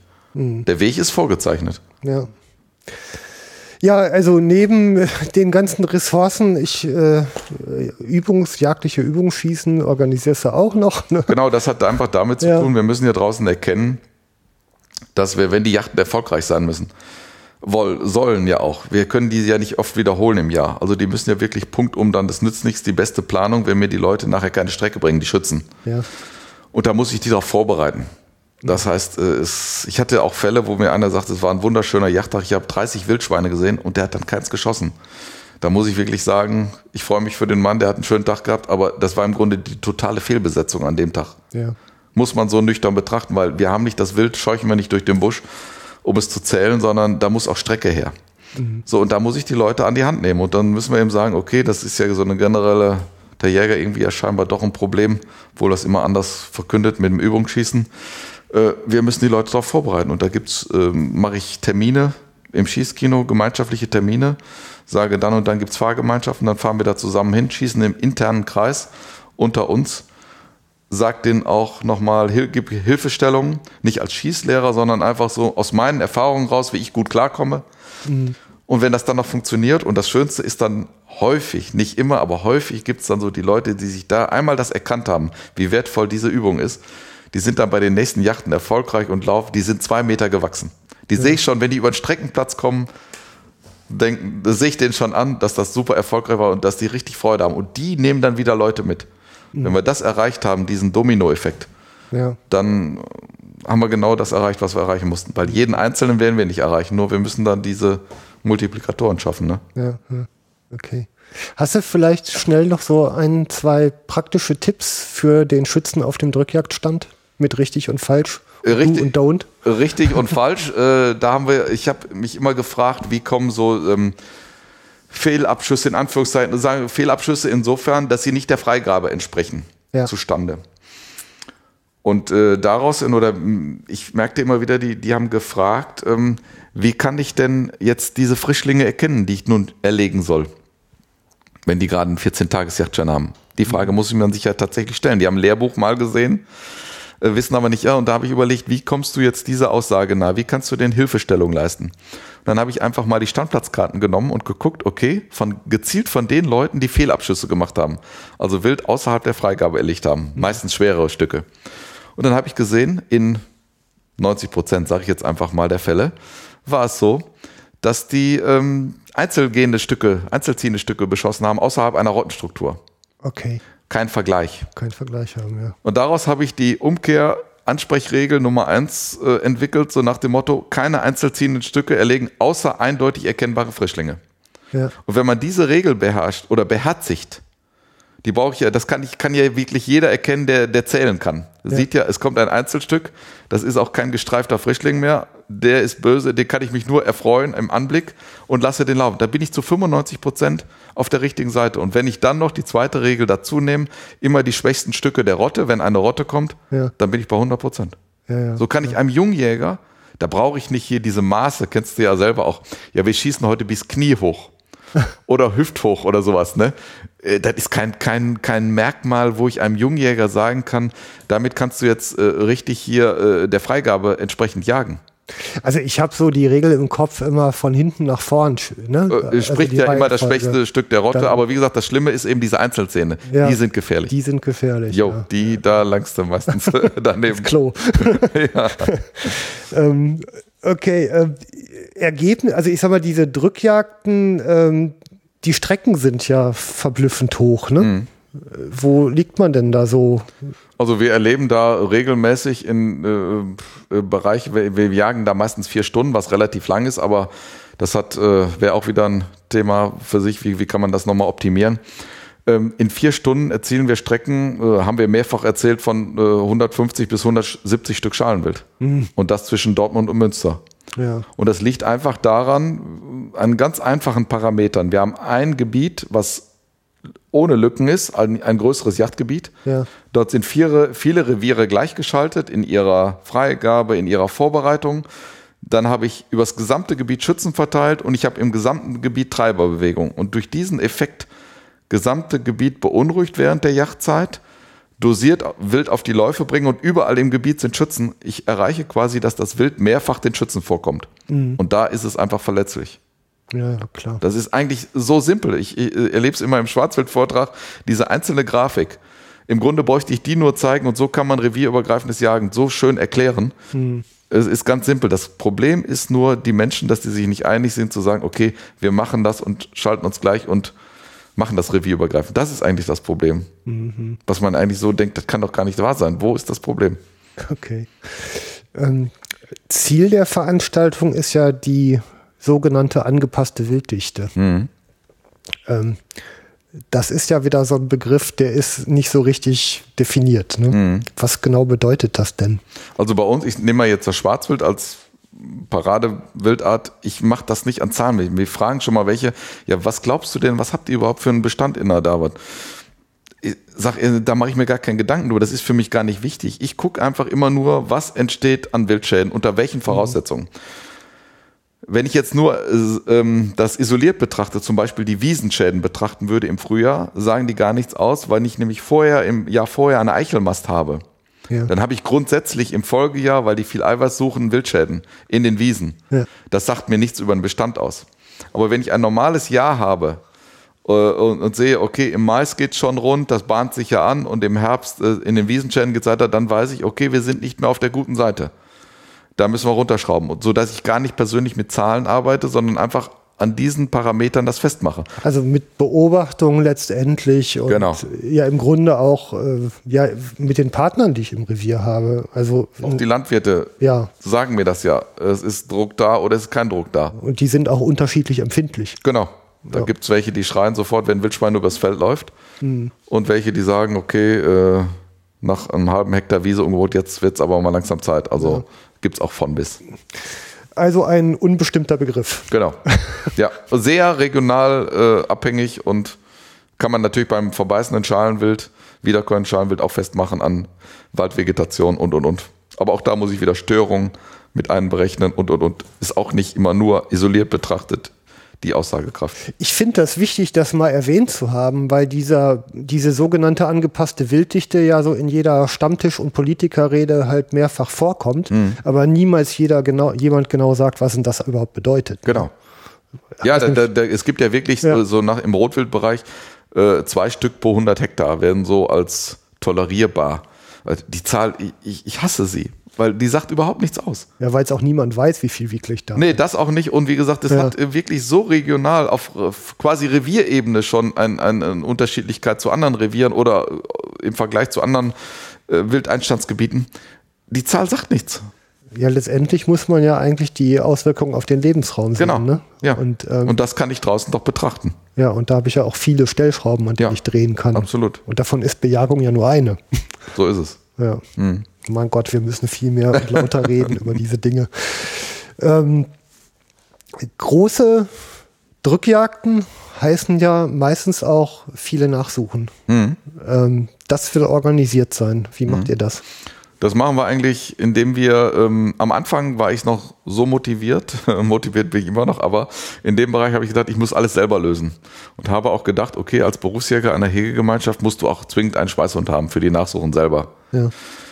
Äh, Das wurde auch vom Vorstand und von den Mitgliedern so quasi auch gewünscht äh, und dass ich das auch umgesetzt habe. Nur nach, nach zwei Jahren habe ich äh, gemerkt, das war die größte Fehlentscheidung, die ich je getroffen habe, weil ich bin ja gar nicht in der Lage, als Yachtleiter oder Organisator solcher einer Drückjagd selber dort, ich sag mal, in Ruhe einen Schweißhund zu führen. Ein Schweißhund, Schweißarbeit braucht Ruhe. Ja. Die muss ich persönlich ausschalten. Wenn ich ständig auf die Uhr gucken muss, so nach dem Motto, oh, gleich muss ich da sein, da sein, das überträgt sich auf den Hund und auf die Qualität der Arbeit. Ja. So dass ich gesagt habe, und mit dem Hund, das war auch nicht sehr glücklich, äh, wir waren irgendwie auch nicht ein Team. Da habe ich einfach gesagt, das musst du hier beenden. Und habe den Hund auch äh, in andere Hände äh, abgegeben und einfach gesagt, das ist ein Bereich, den kann ich selber gar nicht abdenken. Da brauchen wir andere Profis. Und das sind die Schweißhundstationen im Land Nordrhein-Westfalen, anerkannte Schweißhundstationen. Da haben wir zwei Stück im Land äh, oder direkt im Gebiet, nicht im Land. Und die haben wir voll eingebunden. So dass die, äh, ja, quasi so ein Meldesystem habe ich auch entworfen, so nach dem Motto, die Schützer, äh, dem ist was passiert, der ruft mich an. Nächsten Tag hat der berufliche Verpflichtung, kann nicht mit zum Anschuss. Der ruft mich an, okay, ich höre ihm erstmal die, die Geschichte ab. Wie war es? Wie sind die Umstände? Ist der Anschuss markiert und und und. Und dann nehme ich wiederum in der Schleife Kontakt mit dem Schweißhundführer auf, mit einer der beiden, wo ich sage, okay, ich weiß, der hat einen erfahrenen Hund, der hat einen jungen Hund. Nach Beschreibung, da liegt jetzt Lungenschweiß am Anschluss, das ist eher eine leichte Nachsuche.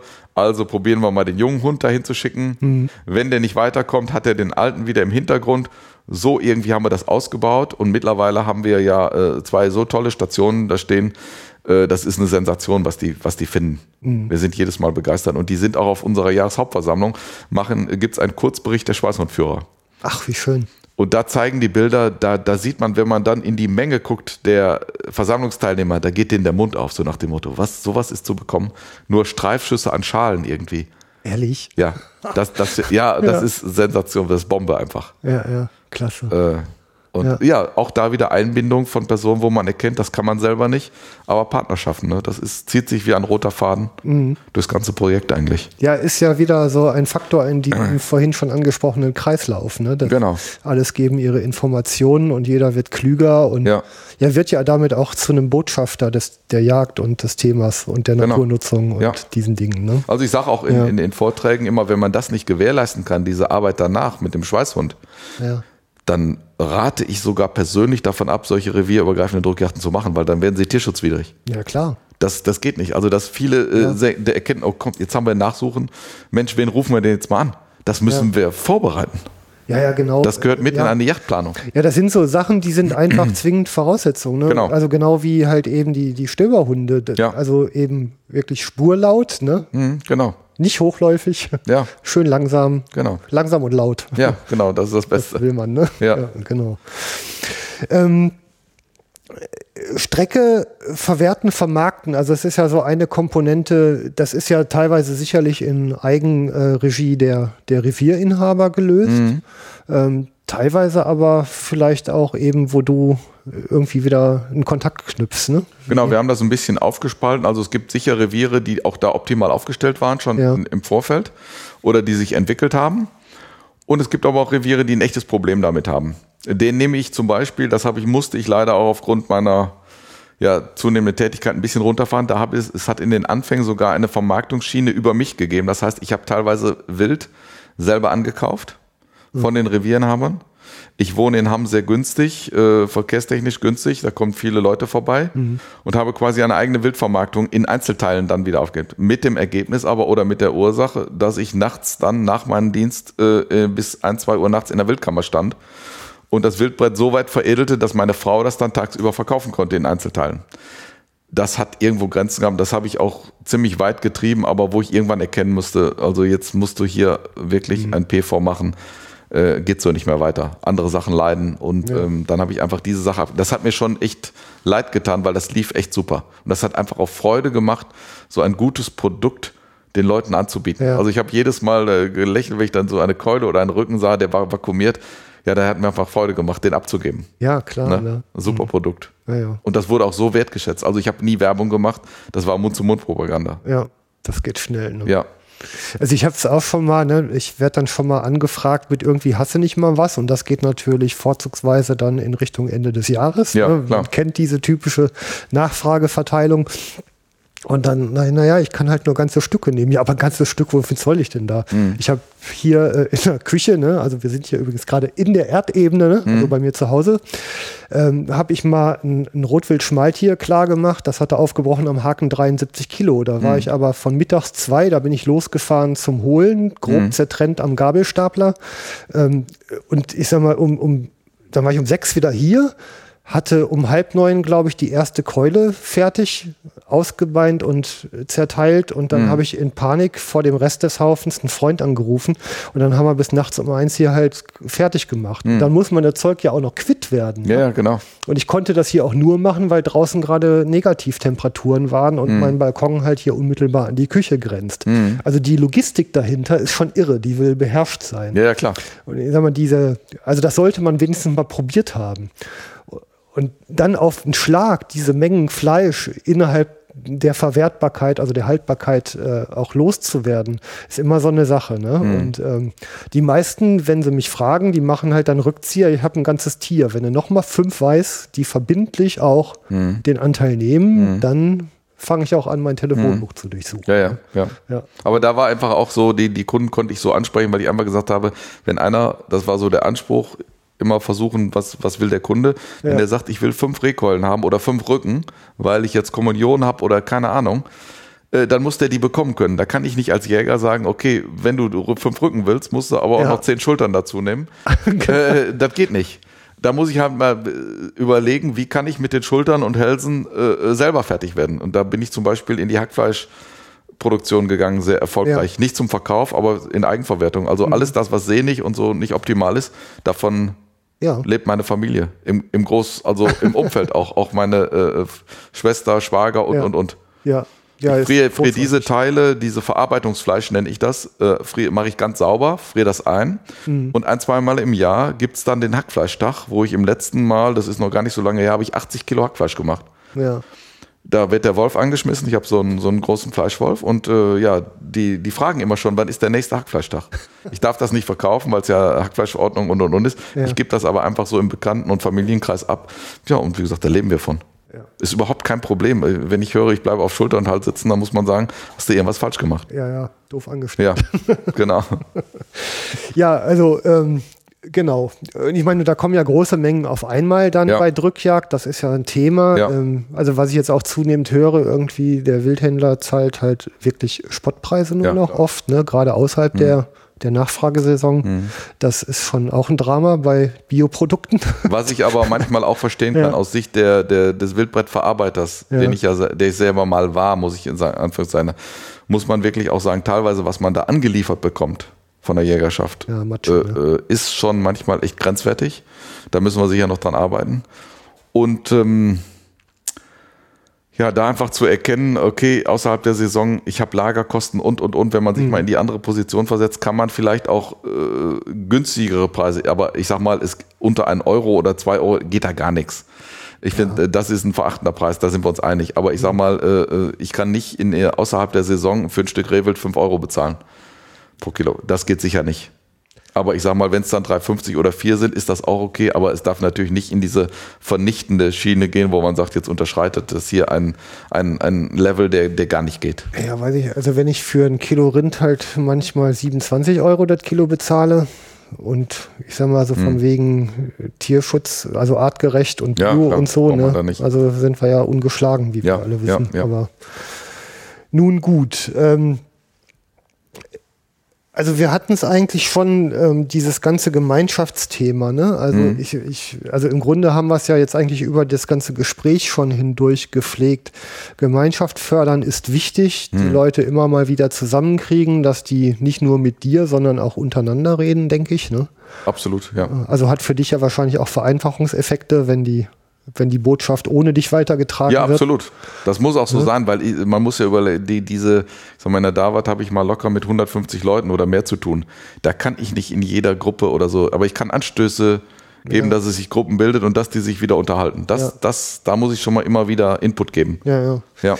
Fortbildungen reinwerfen, ne? So nicht Jetzt- nur schießen, sondern auch andere Themen. Veranstaltungen interessant machen durch Ja, Themenbereiche, ne? ja, okay. Den Infobrief, ne? Alle müssen den gleichen Infostand haben, also der Mhm. Genau. Vorwurf, den Vorwurf des einer hat mehr als der andere nicht entstehen lassen. Genau.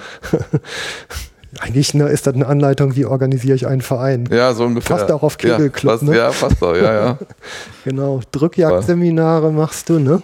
Genau, auch, das dient eben auch der Schulung, ne?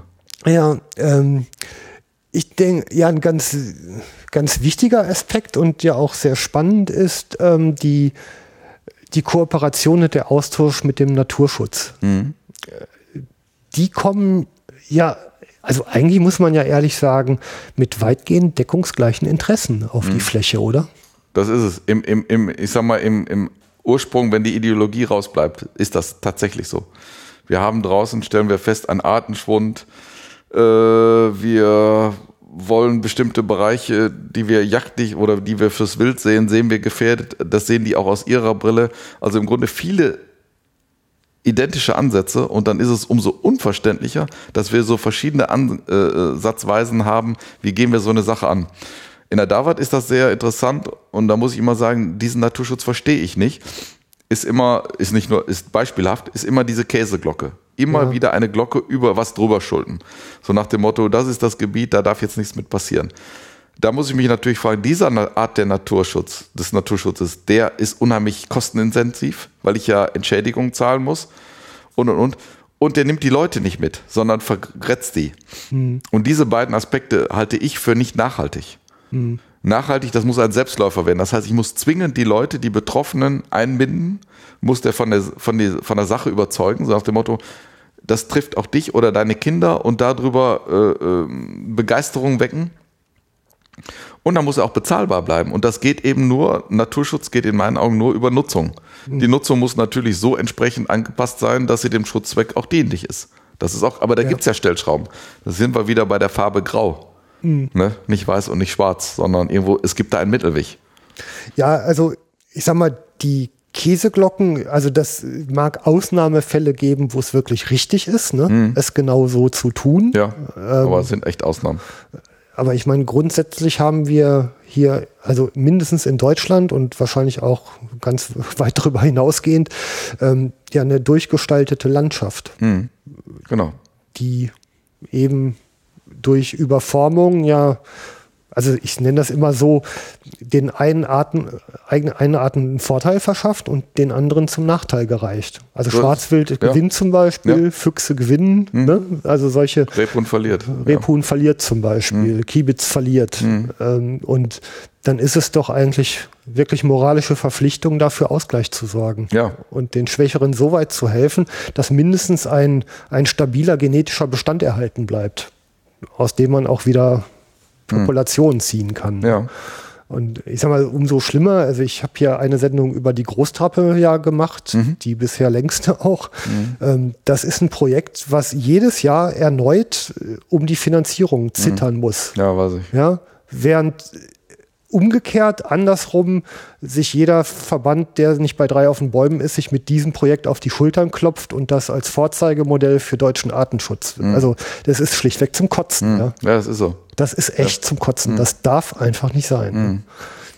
Ja, und das ist halt eben, ne, Theo, also Politik und Praxis. Ja, aber man sieht eben Ja. sehr schön im Zusammenspiel mit dem Naturschutz draußen auf der Fläche, auf der Arbeitsebene, und das bestätigen mir so viele, funktioniert das super. Ob Ja. das NABU ist oder BUND, das spielt alles gar keine Rolle. Sobald das verbandliche Strukturen annimmt, das kann auch schon auf Kreisebene sein, da fängt das an, schwierig zu werden. Ja. Und sind wir dann im Land, geht's gar nicht mehr. Dann werden Ideologien bedient und ja, das ja, ist sehr geht schade. Um, um Macht. Ne? Ja. Ja, man muss vielleicht den arbeitenden Menschen einfach mehr Stimme geben, ne? Die da praktisch draußen kümmern und also ich sage mal so, die Finger am Lebensraum, ne? die Fingerspitzen sanft am Lebensraum, den Puls spüren. Ne? Diese Genau. Leute sind eigentlich die, die vor Ort auf einer ganz lokalen Basis mit den Beteiligten und dem Gespür, was sie haben, entscheiden müssen, was richtig ist. Und stattdessen zentralisiert man es. Ne? ja, genau. Also Dahin, wo keiner mehr Ahnung hat. so ist es. Ein Drama. Hm. Wir prangern das an. ja, nee, okay. Ähm, wieder so ein Absprachethema mit dem Naturschutz, ne? Eine gemeinsame Akzeptanz einfach herstellen, dass man miteinander redet. Kannst du denn über die Zeit so, so Entwicklungen, also siehst du so Trends an irgendwelchen Stellen, wie sich sowas entwickelt? Also bis jetzt klingt das ja alles sehr positiv, ne? Du meinst jetzt speziell im Zusammenarbeit mit dem Naturschutz? Ja, Oder? eigentlich nö, sogar noch ein bisschen weiter gegriffen. Also wie entwickeln sich Jäger, wie entwickeln sich Naturschützer, wie entwickeln sich Landwirte, wie entwickelt sich das Miteinander? Gibt es da Tendenzen? Also schade ist letztendlich, es gab, gab, muss ich sagen, ich muss in der Vergangenheit sprechen, positive Tendenzen, echt jetzt über die Jahre, wenn ich das speziell mal auf unser Projektgebiet beziehe. Ja. Das ist total gekippt mit dieser elenden Diskussion ums Yachtgesetz. Da haben sich wirklich so äh, Fronten aufgebaut ähm, und da war es wirklich schwierig. Wir hatten einen runden Tisch Jagd im, beim NABU, den wir zweimal im Jahr bedient haben. Den haben wir zwischenzeitlich ausgesetzt, Ach, nur wegen diesen. weil es nicht möglich war, ja. Weil äh, Yachtgesetz wurde auch eins zu eins nach draußen in der Jägerschaft mit NABU gleichgesetzt. Äh, diese Verschärfung, was ja auch auf, auf Landesebene, Landespolitikebene durchaus so, so war und Ja. man so sehen konnte. Und da haben die örtlichen einfach drunter gelitten. Und wir haben einfach gesagt, wir könnten uns im Moment, wir müssen es aussetzen. Wir wollen es nicht abbrechen. Und äh, im, vor 14 Tagen hat es das erste Gespräch in Andawat wieder gegeben im runden Tisch. Und das war ein ganz vorsichtiges, wie in den Anfängen herantasten. Da, das hat unheimlich äh, Scherben gebracht, diese Diskussion. Wie, also wie wird das denn beim, beim NABU auf dieser Ebene empfunden? Äh, sehr unterschiedlich. Die haben, ist immer sehr personenabhängig. Da gibt es welche, die sind richtige Praktiker. Ja. Äh, die hatten da von vornherein kein Verständnis für dieses Yachtgesetz. Und dann gibt es welche natürlich, äh, die irgendwie was mal gehört haben von Fuchs oder was weiß ich, die können das gar nicht einschätzen und die quaken dann auch irgendwelche Verbandsmeinungen nach, die sie selber nie hinterfragt haben oder Mhm. ja, wo man einfach sagt, das ist kein Gesprächspartner jetzt, der hat keine, keine Ahnung von dem Thema. Mit dem kommt man nicht weiter und da werden Ideologien hochgehalten und dann geht das schief. Auf dieser Ebene. Also im Sinne der Sache hat der politische Einsatz für den Artenschutz massiven Flurschaden hinterlassen. Ne? Ja, das würde ich sagen. Bestätigen, äh, also kann ich nicht nur in der Davat bestätigen, sondern bestätigen sehr viele, die draußen mit Schutzgebieten und so zusammenarbeiten. Das war echt, echte Eiszeit und taut langsam jetzt wieder auf. Aber unnötig, völlig unnötig. Ja. Aber ist passiert. Ja, hoffe, also ich sag mal, da werden sicherlich auch ein paar Langzeitschäden zurückbleiben. Ne? Auch das, ja. Ja, also, ähm, naja, wir wollen mal hoffen. Also ich meine, im Diene der Sache hat man auf jeden Fall nicht gedient. Nee, nee, nee. Da sind Und, und ähm, ja, das ist ein, ein Drama. So, ich glaube, wir sind jetzt bereit für den Titel der Sendung. Prima. ähm, ja, wird auch langsam Zeit. Ne? Oh ja. Ähm, also die, die Summe dieser Erfahrung ist es dir ja offensichtlich gelungen, ich weiß jetzt nicht in welchem Umfeld und in, als Einzelkämpfer oder im Team auf eine so auf eine politische Ebene zu hieven, dass daraus ein projektberatender Berufsjäger in Nordrhein-Westfalen wurde. Da würde ich auf jeden Fall die Gemeinschaft nehmen, die das erreicht hat. Zwar irgendwie, denke ich, äh, mit, mit Ideen, die ich einbringen konnte, aber auf jeden Fall so gesehen, äh, dass das die Gemeinschaft war und man hat einfach jetzt im Land auch erkannt, seitens des Gesetzgebers und auch des Förderungsgebers jetzt über Yachtabgabe, dass man gesagt hat, diese Erkenntnisse, die brauchen wir draußen im Land und die dürfen jetzt nicht einfach irgendwie verpuffen, nur weil eine Förderung von einem Projekt aufhört. Und so war das eigentlich, ich sag mal, wir waren, ich war schon gefragt, das Projekt zu gestalten, wie ich mir das vorstelle. Und dann war das eigentlich, wie der Rahmen stand, eigentlich sofort klar, dass das genau so laufen kann und so genauso laufen muss auch. Also Das ich meine, sehr schön. bemerkenswert ist doch eigentlich, dass, ähm, ich sag mal, unter dieser, wie gerade beschrieben, ideologiegetriebenen Politikgestaltung, die da gelaufen ist, die ja äh, praktisch in der Fläche eben massiven Schaden auch verursacht hat, dass dann auf einmal diese Feedback-Schleife so zurückschwappt. Ja, das ist eben auch, äh, äh, aber das mache ich auch deutlich oder ist damit äh, solche Projekte, die jetzt so gestrickt werden oder wie dieses Projekt zum Beispiel, die laufen auf der Arbeitsebene. Ja. Die sind jetzt nicht ganz hochpolitisch im Ministerium angesiedelt, sondern die werden mit der Arbeitsebene entwickelt, wo man dann durchaus auch dort nochmal eine, eine sachlichere äh, äh, Meinung zu bestimmten Themen hat. Und da kann man dann wirklich tatsächlich auch heute in, auch mit diesem Ministerium, äh, wie man ja sieht, noch fachlich gute Sachen entwickeln. Erzähl mal praktisch, wie das äh, gelaufen ist. Ja, wie gesagt, wir stehen ja immer oder standen über das Projekt Davat natürlich immer äh, mit den entsprechenden Personen in Düsseldorf im Kontakt. Gefördert war es ja sowieso. Gefördert was sowieso, aber wie gesagt, jetzt war ja die neue Situation da und dann haben wir wirklich ganz konkret gesagt, äh, das und das könnten wir uns vorstellen, das würde Sinn machen. Und dann wurde das, und das war echt toll, sofort anerkannt, genau, jawohl, das brauchen wir. Wir wollen Hegegemeinschaften stärken. Das schreiben wir auch ins Gesetz rein. Und dann bieten wir sofort das mit an. Also das war quasi wahrscheinlich, kam genau zum richtigen Zeitpunkt. Also Tor, Elfmeter, Punkt, Ball liegt da. So irgendwie. Torwart Wie gesagt, ob die Erfolge jetzt, die, da, Ja. äh, das ist ja alles lebt ja noch ein bisschen von Vorschuss. Ne? Ähm, das kann ich natürlich erst in, ich sag mal, in ein, zwei Jahren sagen, denke ich mal. Dann will ich mal so ein bisschen resümiert sehen. Aber wenn ich jetzt überlege, ich bin jetzt seit 1.1.16, also ja, jetzt drei Monate fast, noch nicht ganz in diesem Thema. Und was ich da schon, ich glaube, ich mache im Moment äh, acht oder neun Projekte parallel. Da ist ein enormer Bedarf und das Projekt ist gar nicht beworben worden. Also ich mache mir gar nicht ausmalen, wenn man da an die große Glocke mitgeht. Das würde ich im Moment auch von abraten, weil dann bricht das zusammen wie ein Kartenhaus. Dann kann ich einzelne Anfragen gar nicht bedienen. darfst doch veröffentlichen, oder? Darfst du veröffentlichen, aber ich sag mal, äh, äh, es ist wirklich so, wenn man das jetzt wir- wirklich massiv, sagen wir mal, man wird einen Artikel in die Yachtzeitung machen, da habe ich im Moment ein bisschen Sorge vor. Das würde ich, will ich eigentlich gar nicht tun. Okay. weil ich dann einfach sage, das muss sich entwickeln. Ich muss mir auch selber äh, erstmal im Projekt zurechtfinden. Äh, Zeiten, äh, Schichten, Wertigkeiten, Schichten und und und, wo macht es Sinn, viel Zeit zu investieren, wo ist weniger, da, da, da bin ich auch selber noch in der Findungsphase. Ist das, also bist du da jetzt Einzelkämpfer im Lande NRW? Mhm. Also ich sag mal, wie bist du denn ausgestattet worden? Ist überhaupt geplant, da mehrere Stellen für zu schaffen? Also ich sag mal, im Grunde das Projekt äh, Davat äh, multipliziert äh, gibt doch wahrscheinlich jetzt mal landesweit, äh, ich sag mal, 100 Hegegemeinschaften. Mal, Ja, also wie gesagt, die Hegegemeinschaften gibt's ja in der Form Ja. schon, Rotwild-Hegegemeinschaften und und und, die sind ja im Land flächig vorhanden, sind aber alle ohne Betreuung. Wie gesagt, äh, der kleinste Ja. Einheit, wie ich es gerade schon mal sagte, ist diese Abschlussplanbefassung. ja. ohne, ohne damit zu arbeiten. Und ähm, jetzt kommt die Parallele auch zu unserem Verband wieder. Wir sagen, und unseren jungen Nachwuchs, den bilden wir schon, unsere jungen Berufsjäger, die bilden wir in der Schule schon in Modulen darauf aus. Macht euch, ähm, oder wir machen die fit in, der, in dem Themenbereich Bewirtschaftung von Hegegemeinschaften. Ach so, okay. Weil wir einfach sagen, was machen wir denn? Wir, jetzt müssen wir mal verbandspolitisch stellen. Ich gehe mit dem Thema jetzt durch Nordrhein-Westfalen. Was machen wir denn, wenn, wenn es jetzt mal äh, zehn Hegegemeinschaften sagen, wir brauchen jetzt zehn Berufsjäger? Ja. Dann müssen wir in, in ein ganz tiefes Loch kriegen und sagen, die haben wir gar nicht für diesen Bereich.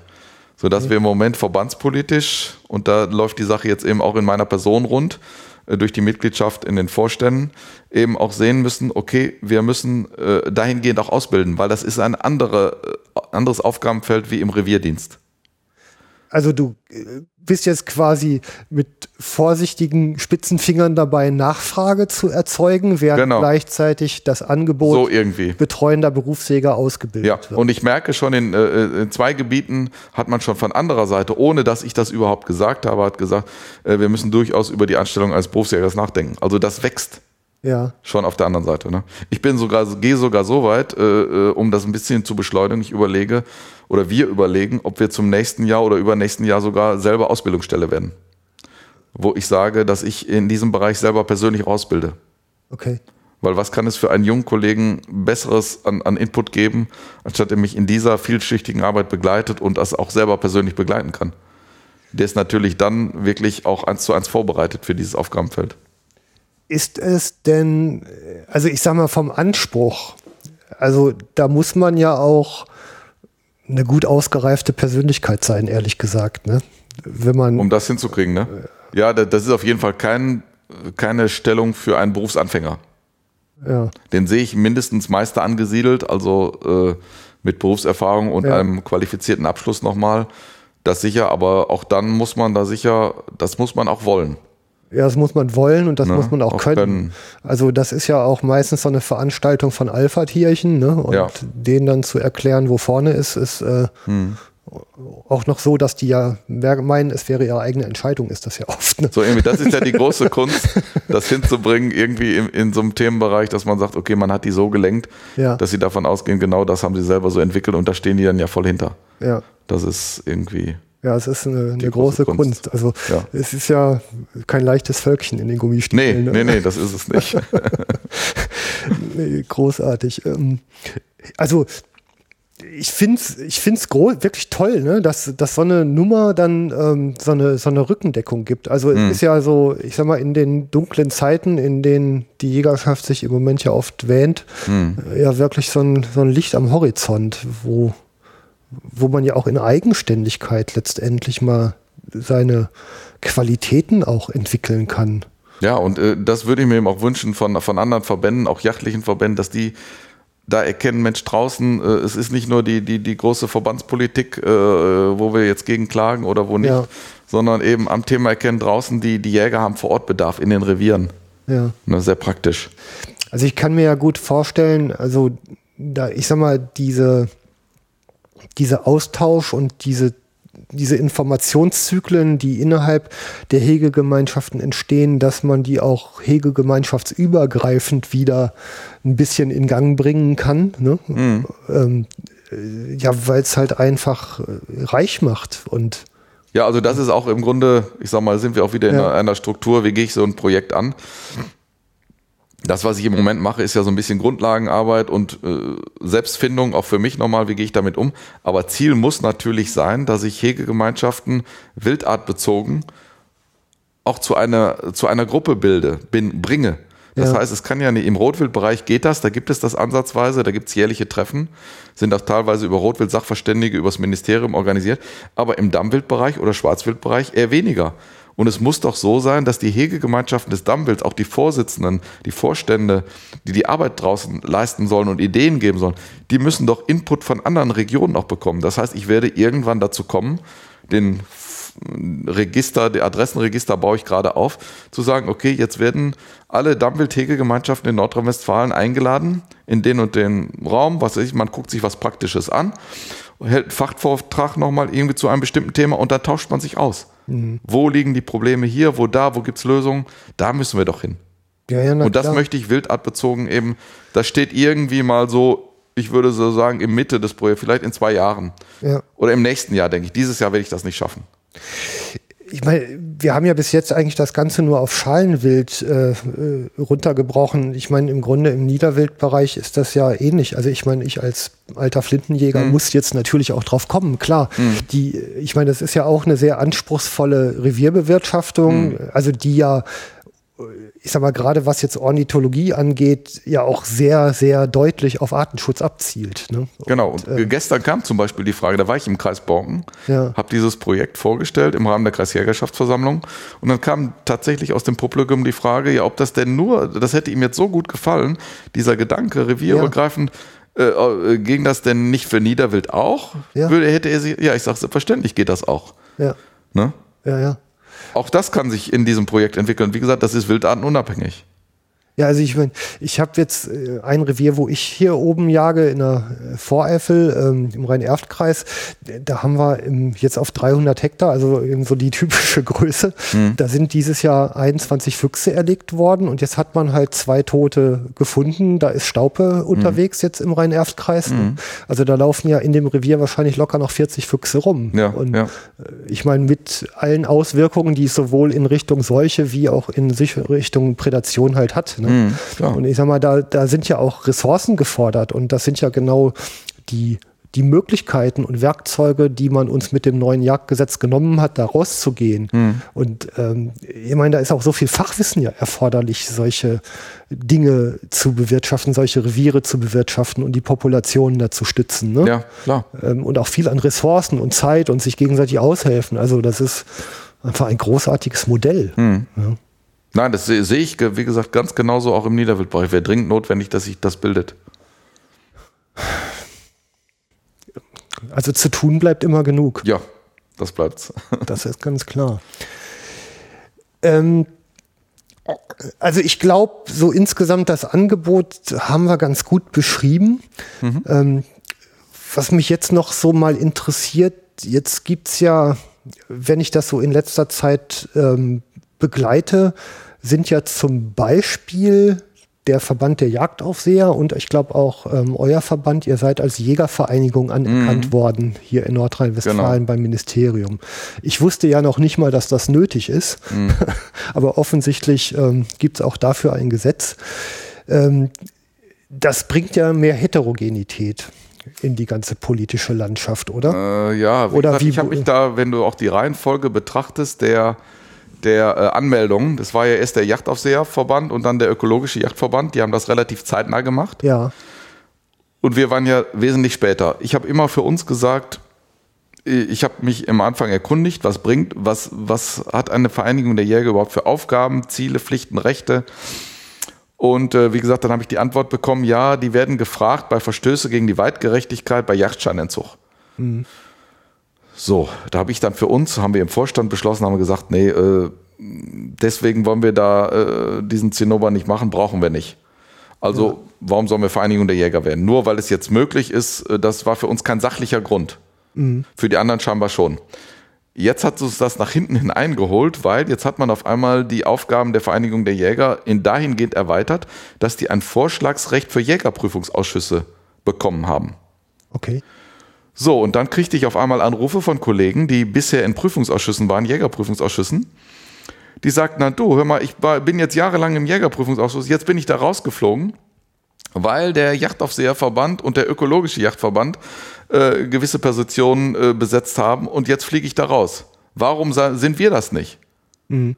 Okay, habe ich gedacht. Neue Situation, neu nachdenken, Vorstand zusammengesessen, haben wir gesagt, okay, jetzt werden wir quasi durch diese Erweiterung des Aufgabenfeldes dazu gezwungen, das auch zu beantragen. Und nur das war rein der sachliche Grund dazu, dass, dass wir das überhaupt geworden sind. Okay.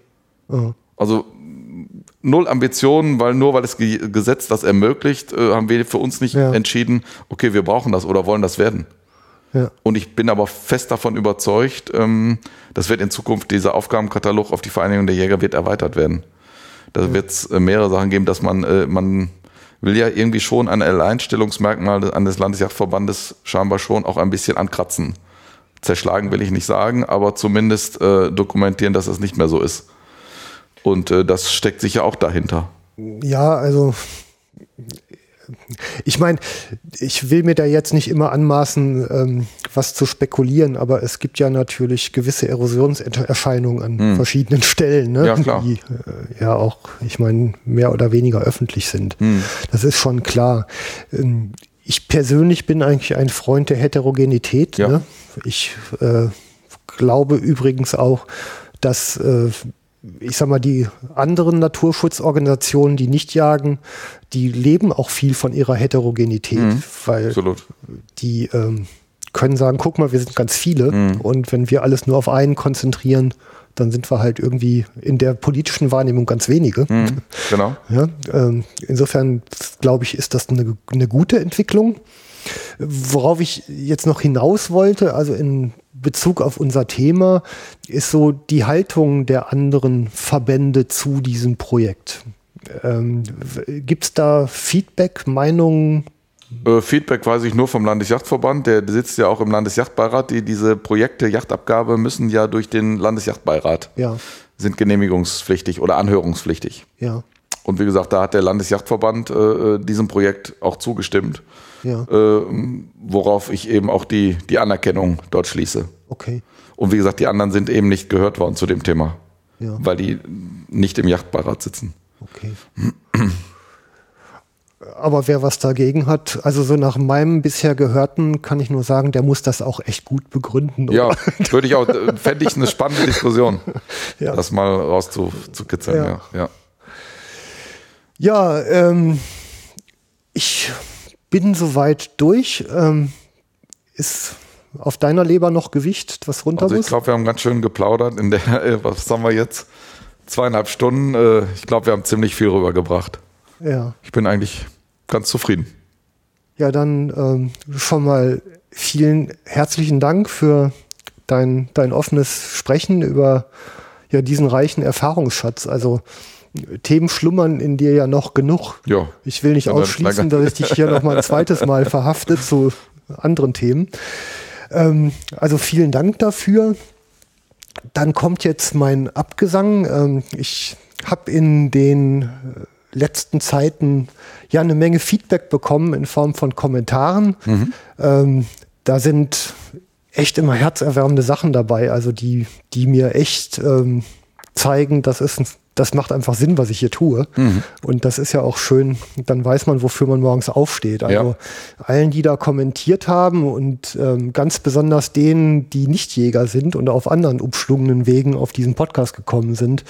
Ähm, vielen Dank fürs Reinhören und das ja, Nachempfinden und Nachfühlen dieser ganzen Gedanken, die hier so entblättert werden. Das ist eine tolle Sache, dass ich damit auch andere Sachen, andere Leute erreiche als Jäger. Das ist erstmal schön.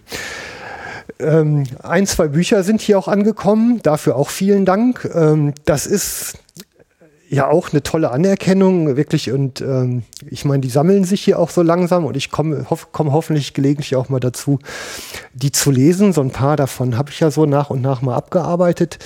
Ich ähm, will da jetzt nicht undankbar erscheinen, aber ich bitte euch doch echt im Zweifel gebt mir lieber ein bisschen Geld, weil ich habe wirklich Aufnahmen, die ich nicht machen kann, weil ich schlichtweg die Reisekosten nicht finanziert bekomme. Also es gibt da Aufnahmen, wo ich einfach mal weiter für fahren muss, manchmal auch übernachten müsste. Ähm, das Geld dafür ist einfach nicht da und dann kann ich diese Aufnahmen nicht machen. Und wie vorhin schon mal gesagt, wenn ich mir die Downloadzahlen angucke und wenn jeder Download nur mit einem Euro vergütet würde, dann ähm, wäre das ein leichtes Leben für mich und ich könnte hier locker produzieren, weil Spaß macht es mir ja genug. Ne? Ähm, also insofern überlegt nochmal, ob ihr nicht vielleicht sogar einen Dauerauftrag einrichtet und wenn es nur ein Euro ist. Es gibt die ersten Hörer, die tun das schon und die sind für euch vorangegangen. Ähm, tut's dem nach. Insofern sage ich jetzt erstmal auch euch ganz herzlichen Dank fürs Zuhören. Ich äh, bemühe mich hier weiter um spannende Gäste und tolle Themen. Macht's gut, bis demnächst beim Jagdfunk. Tschüss. Thank you.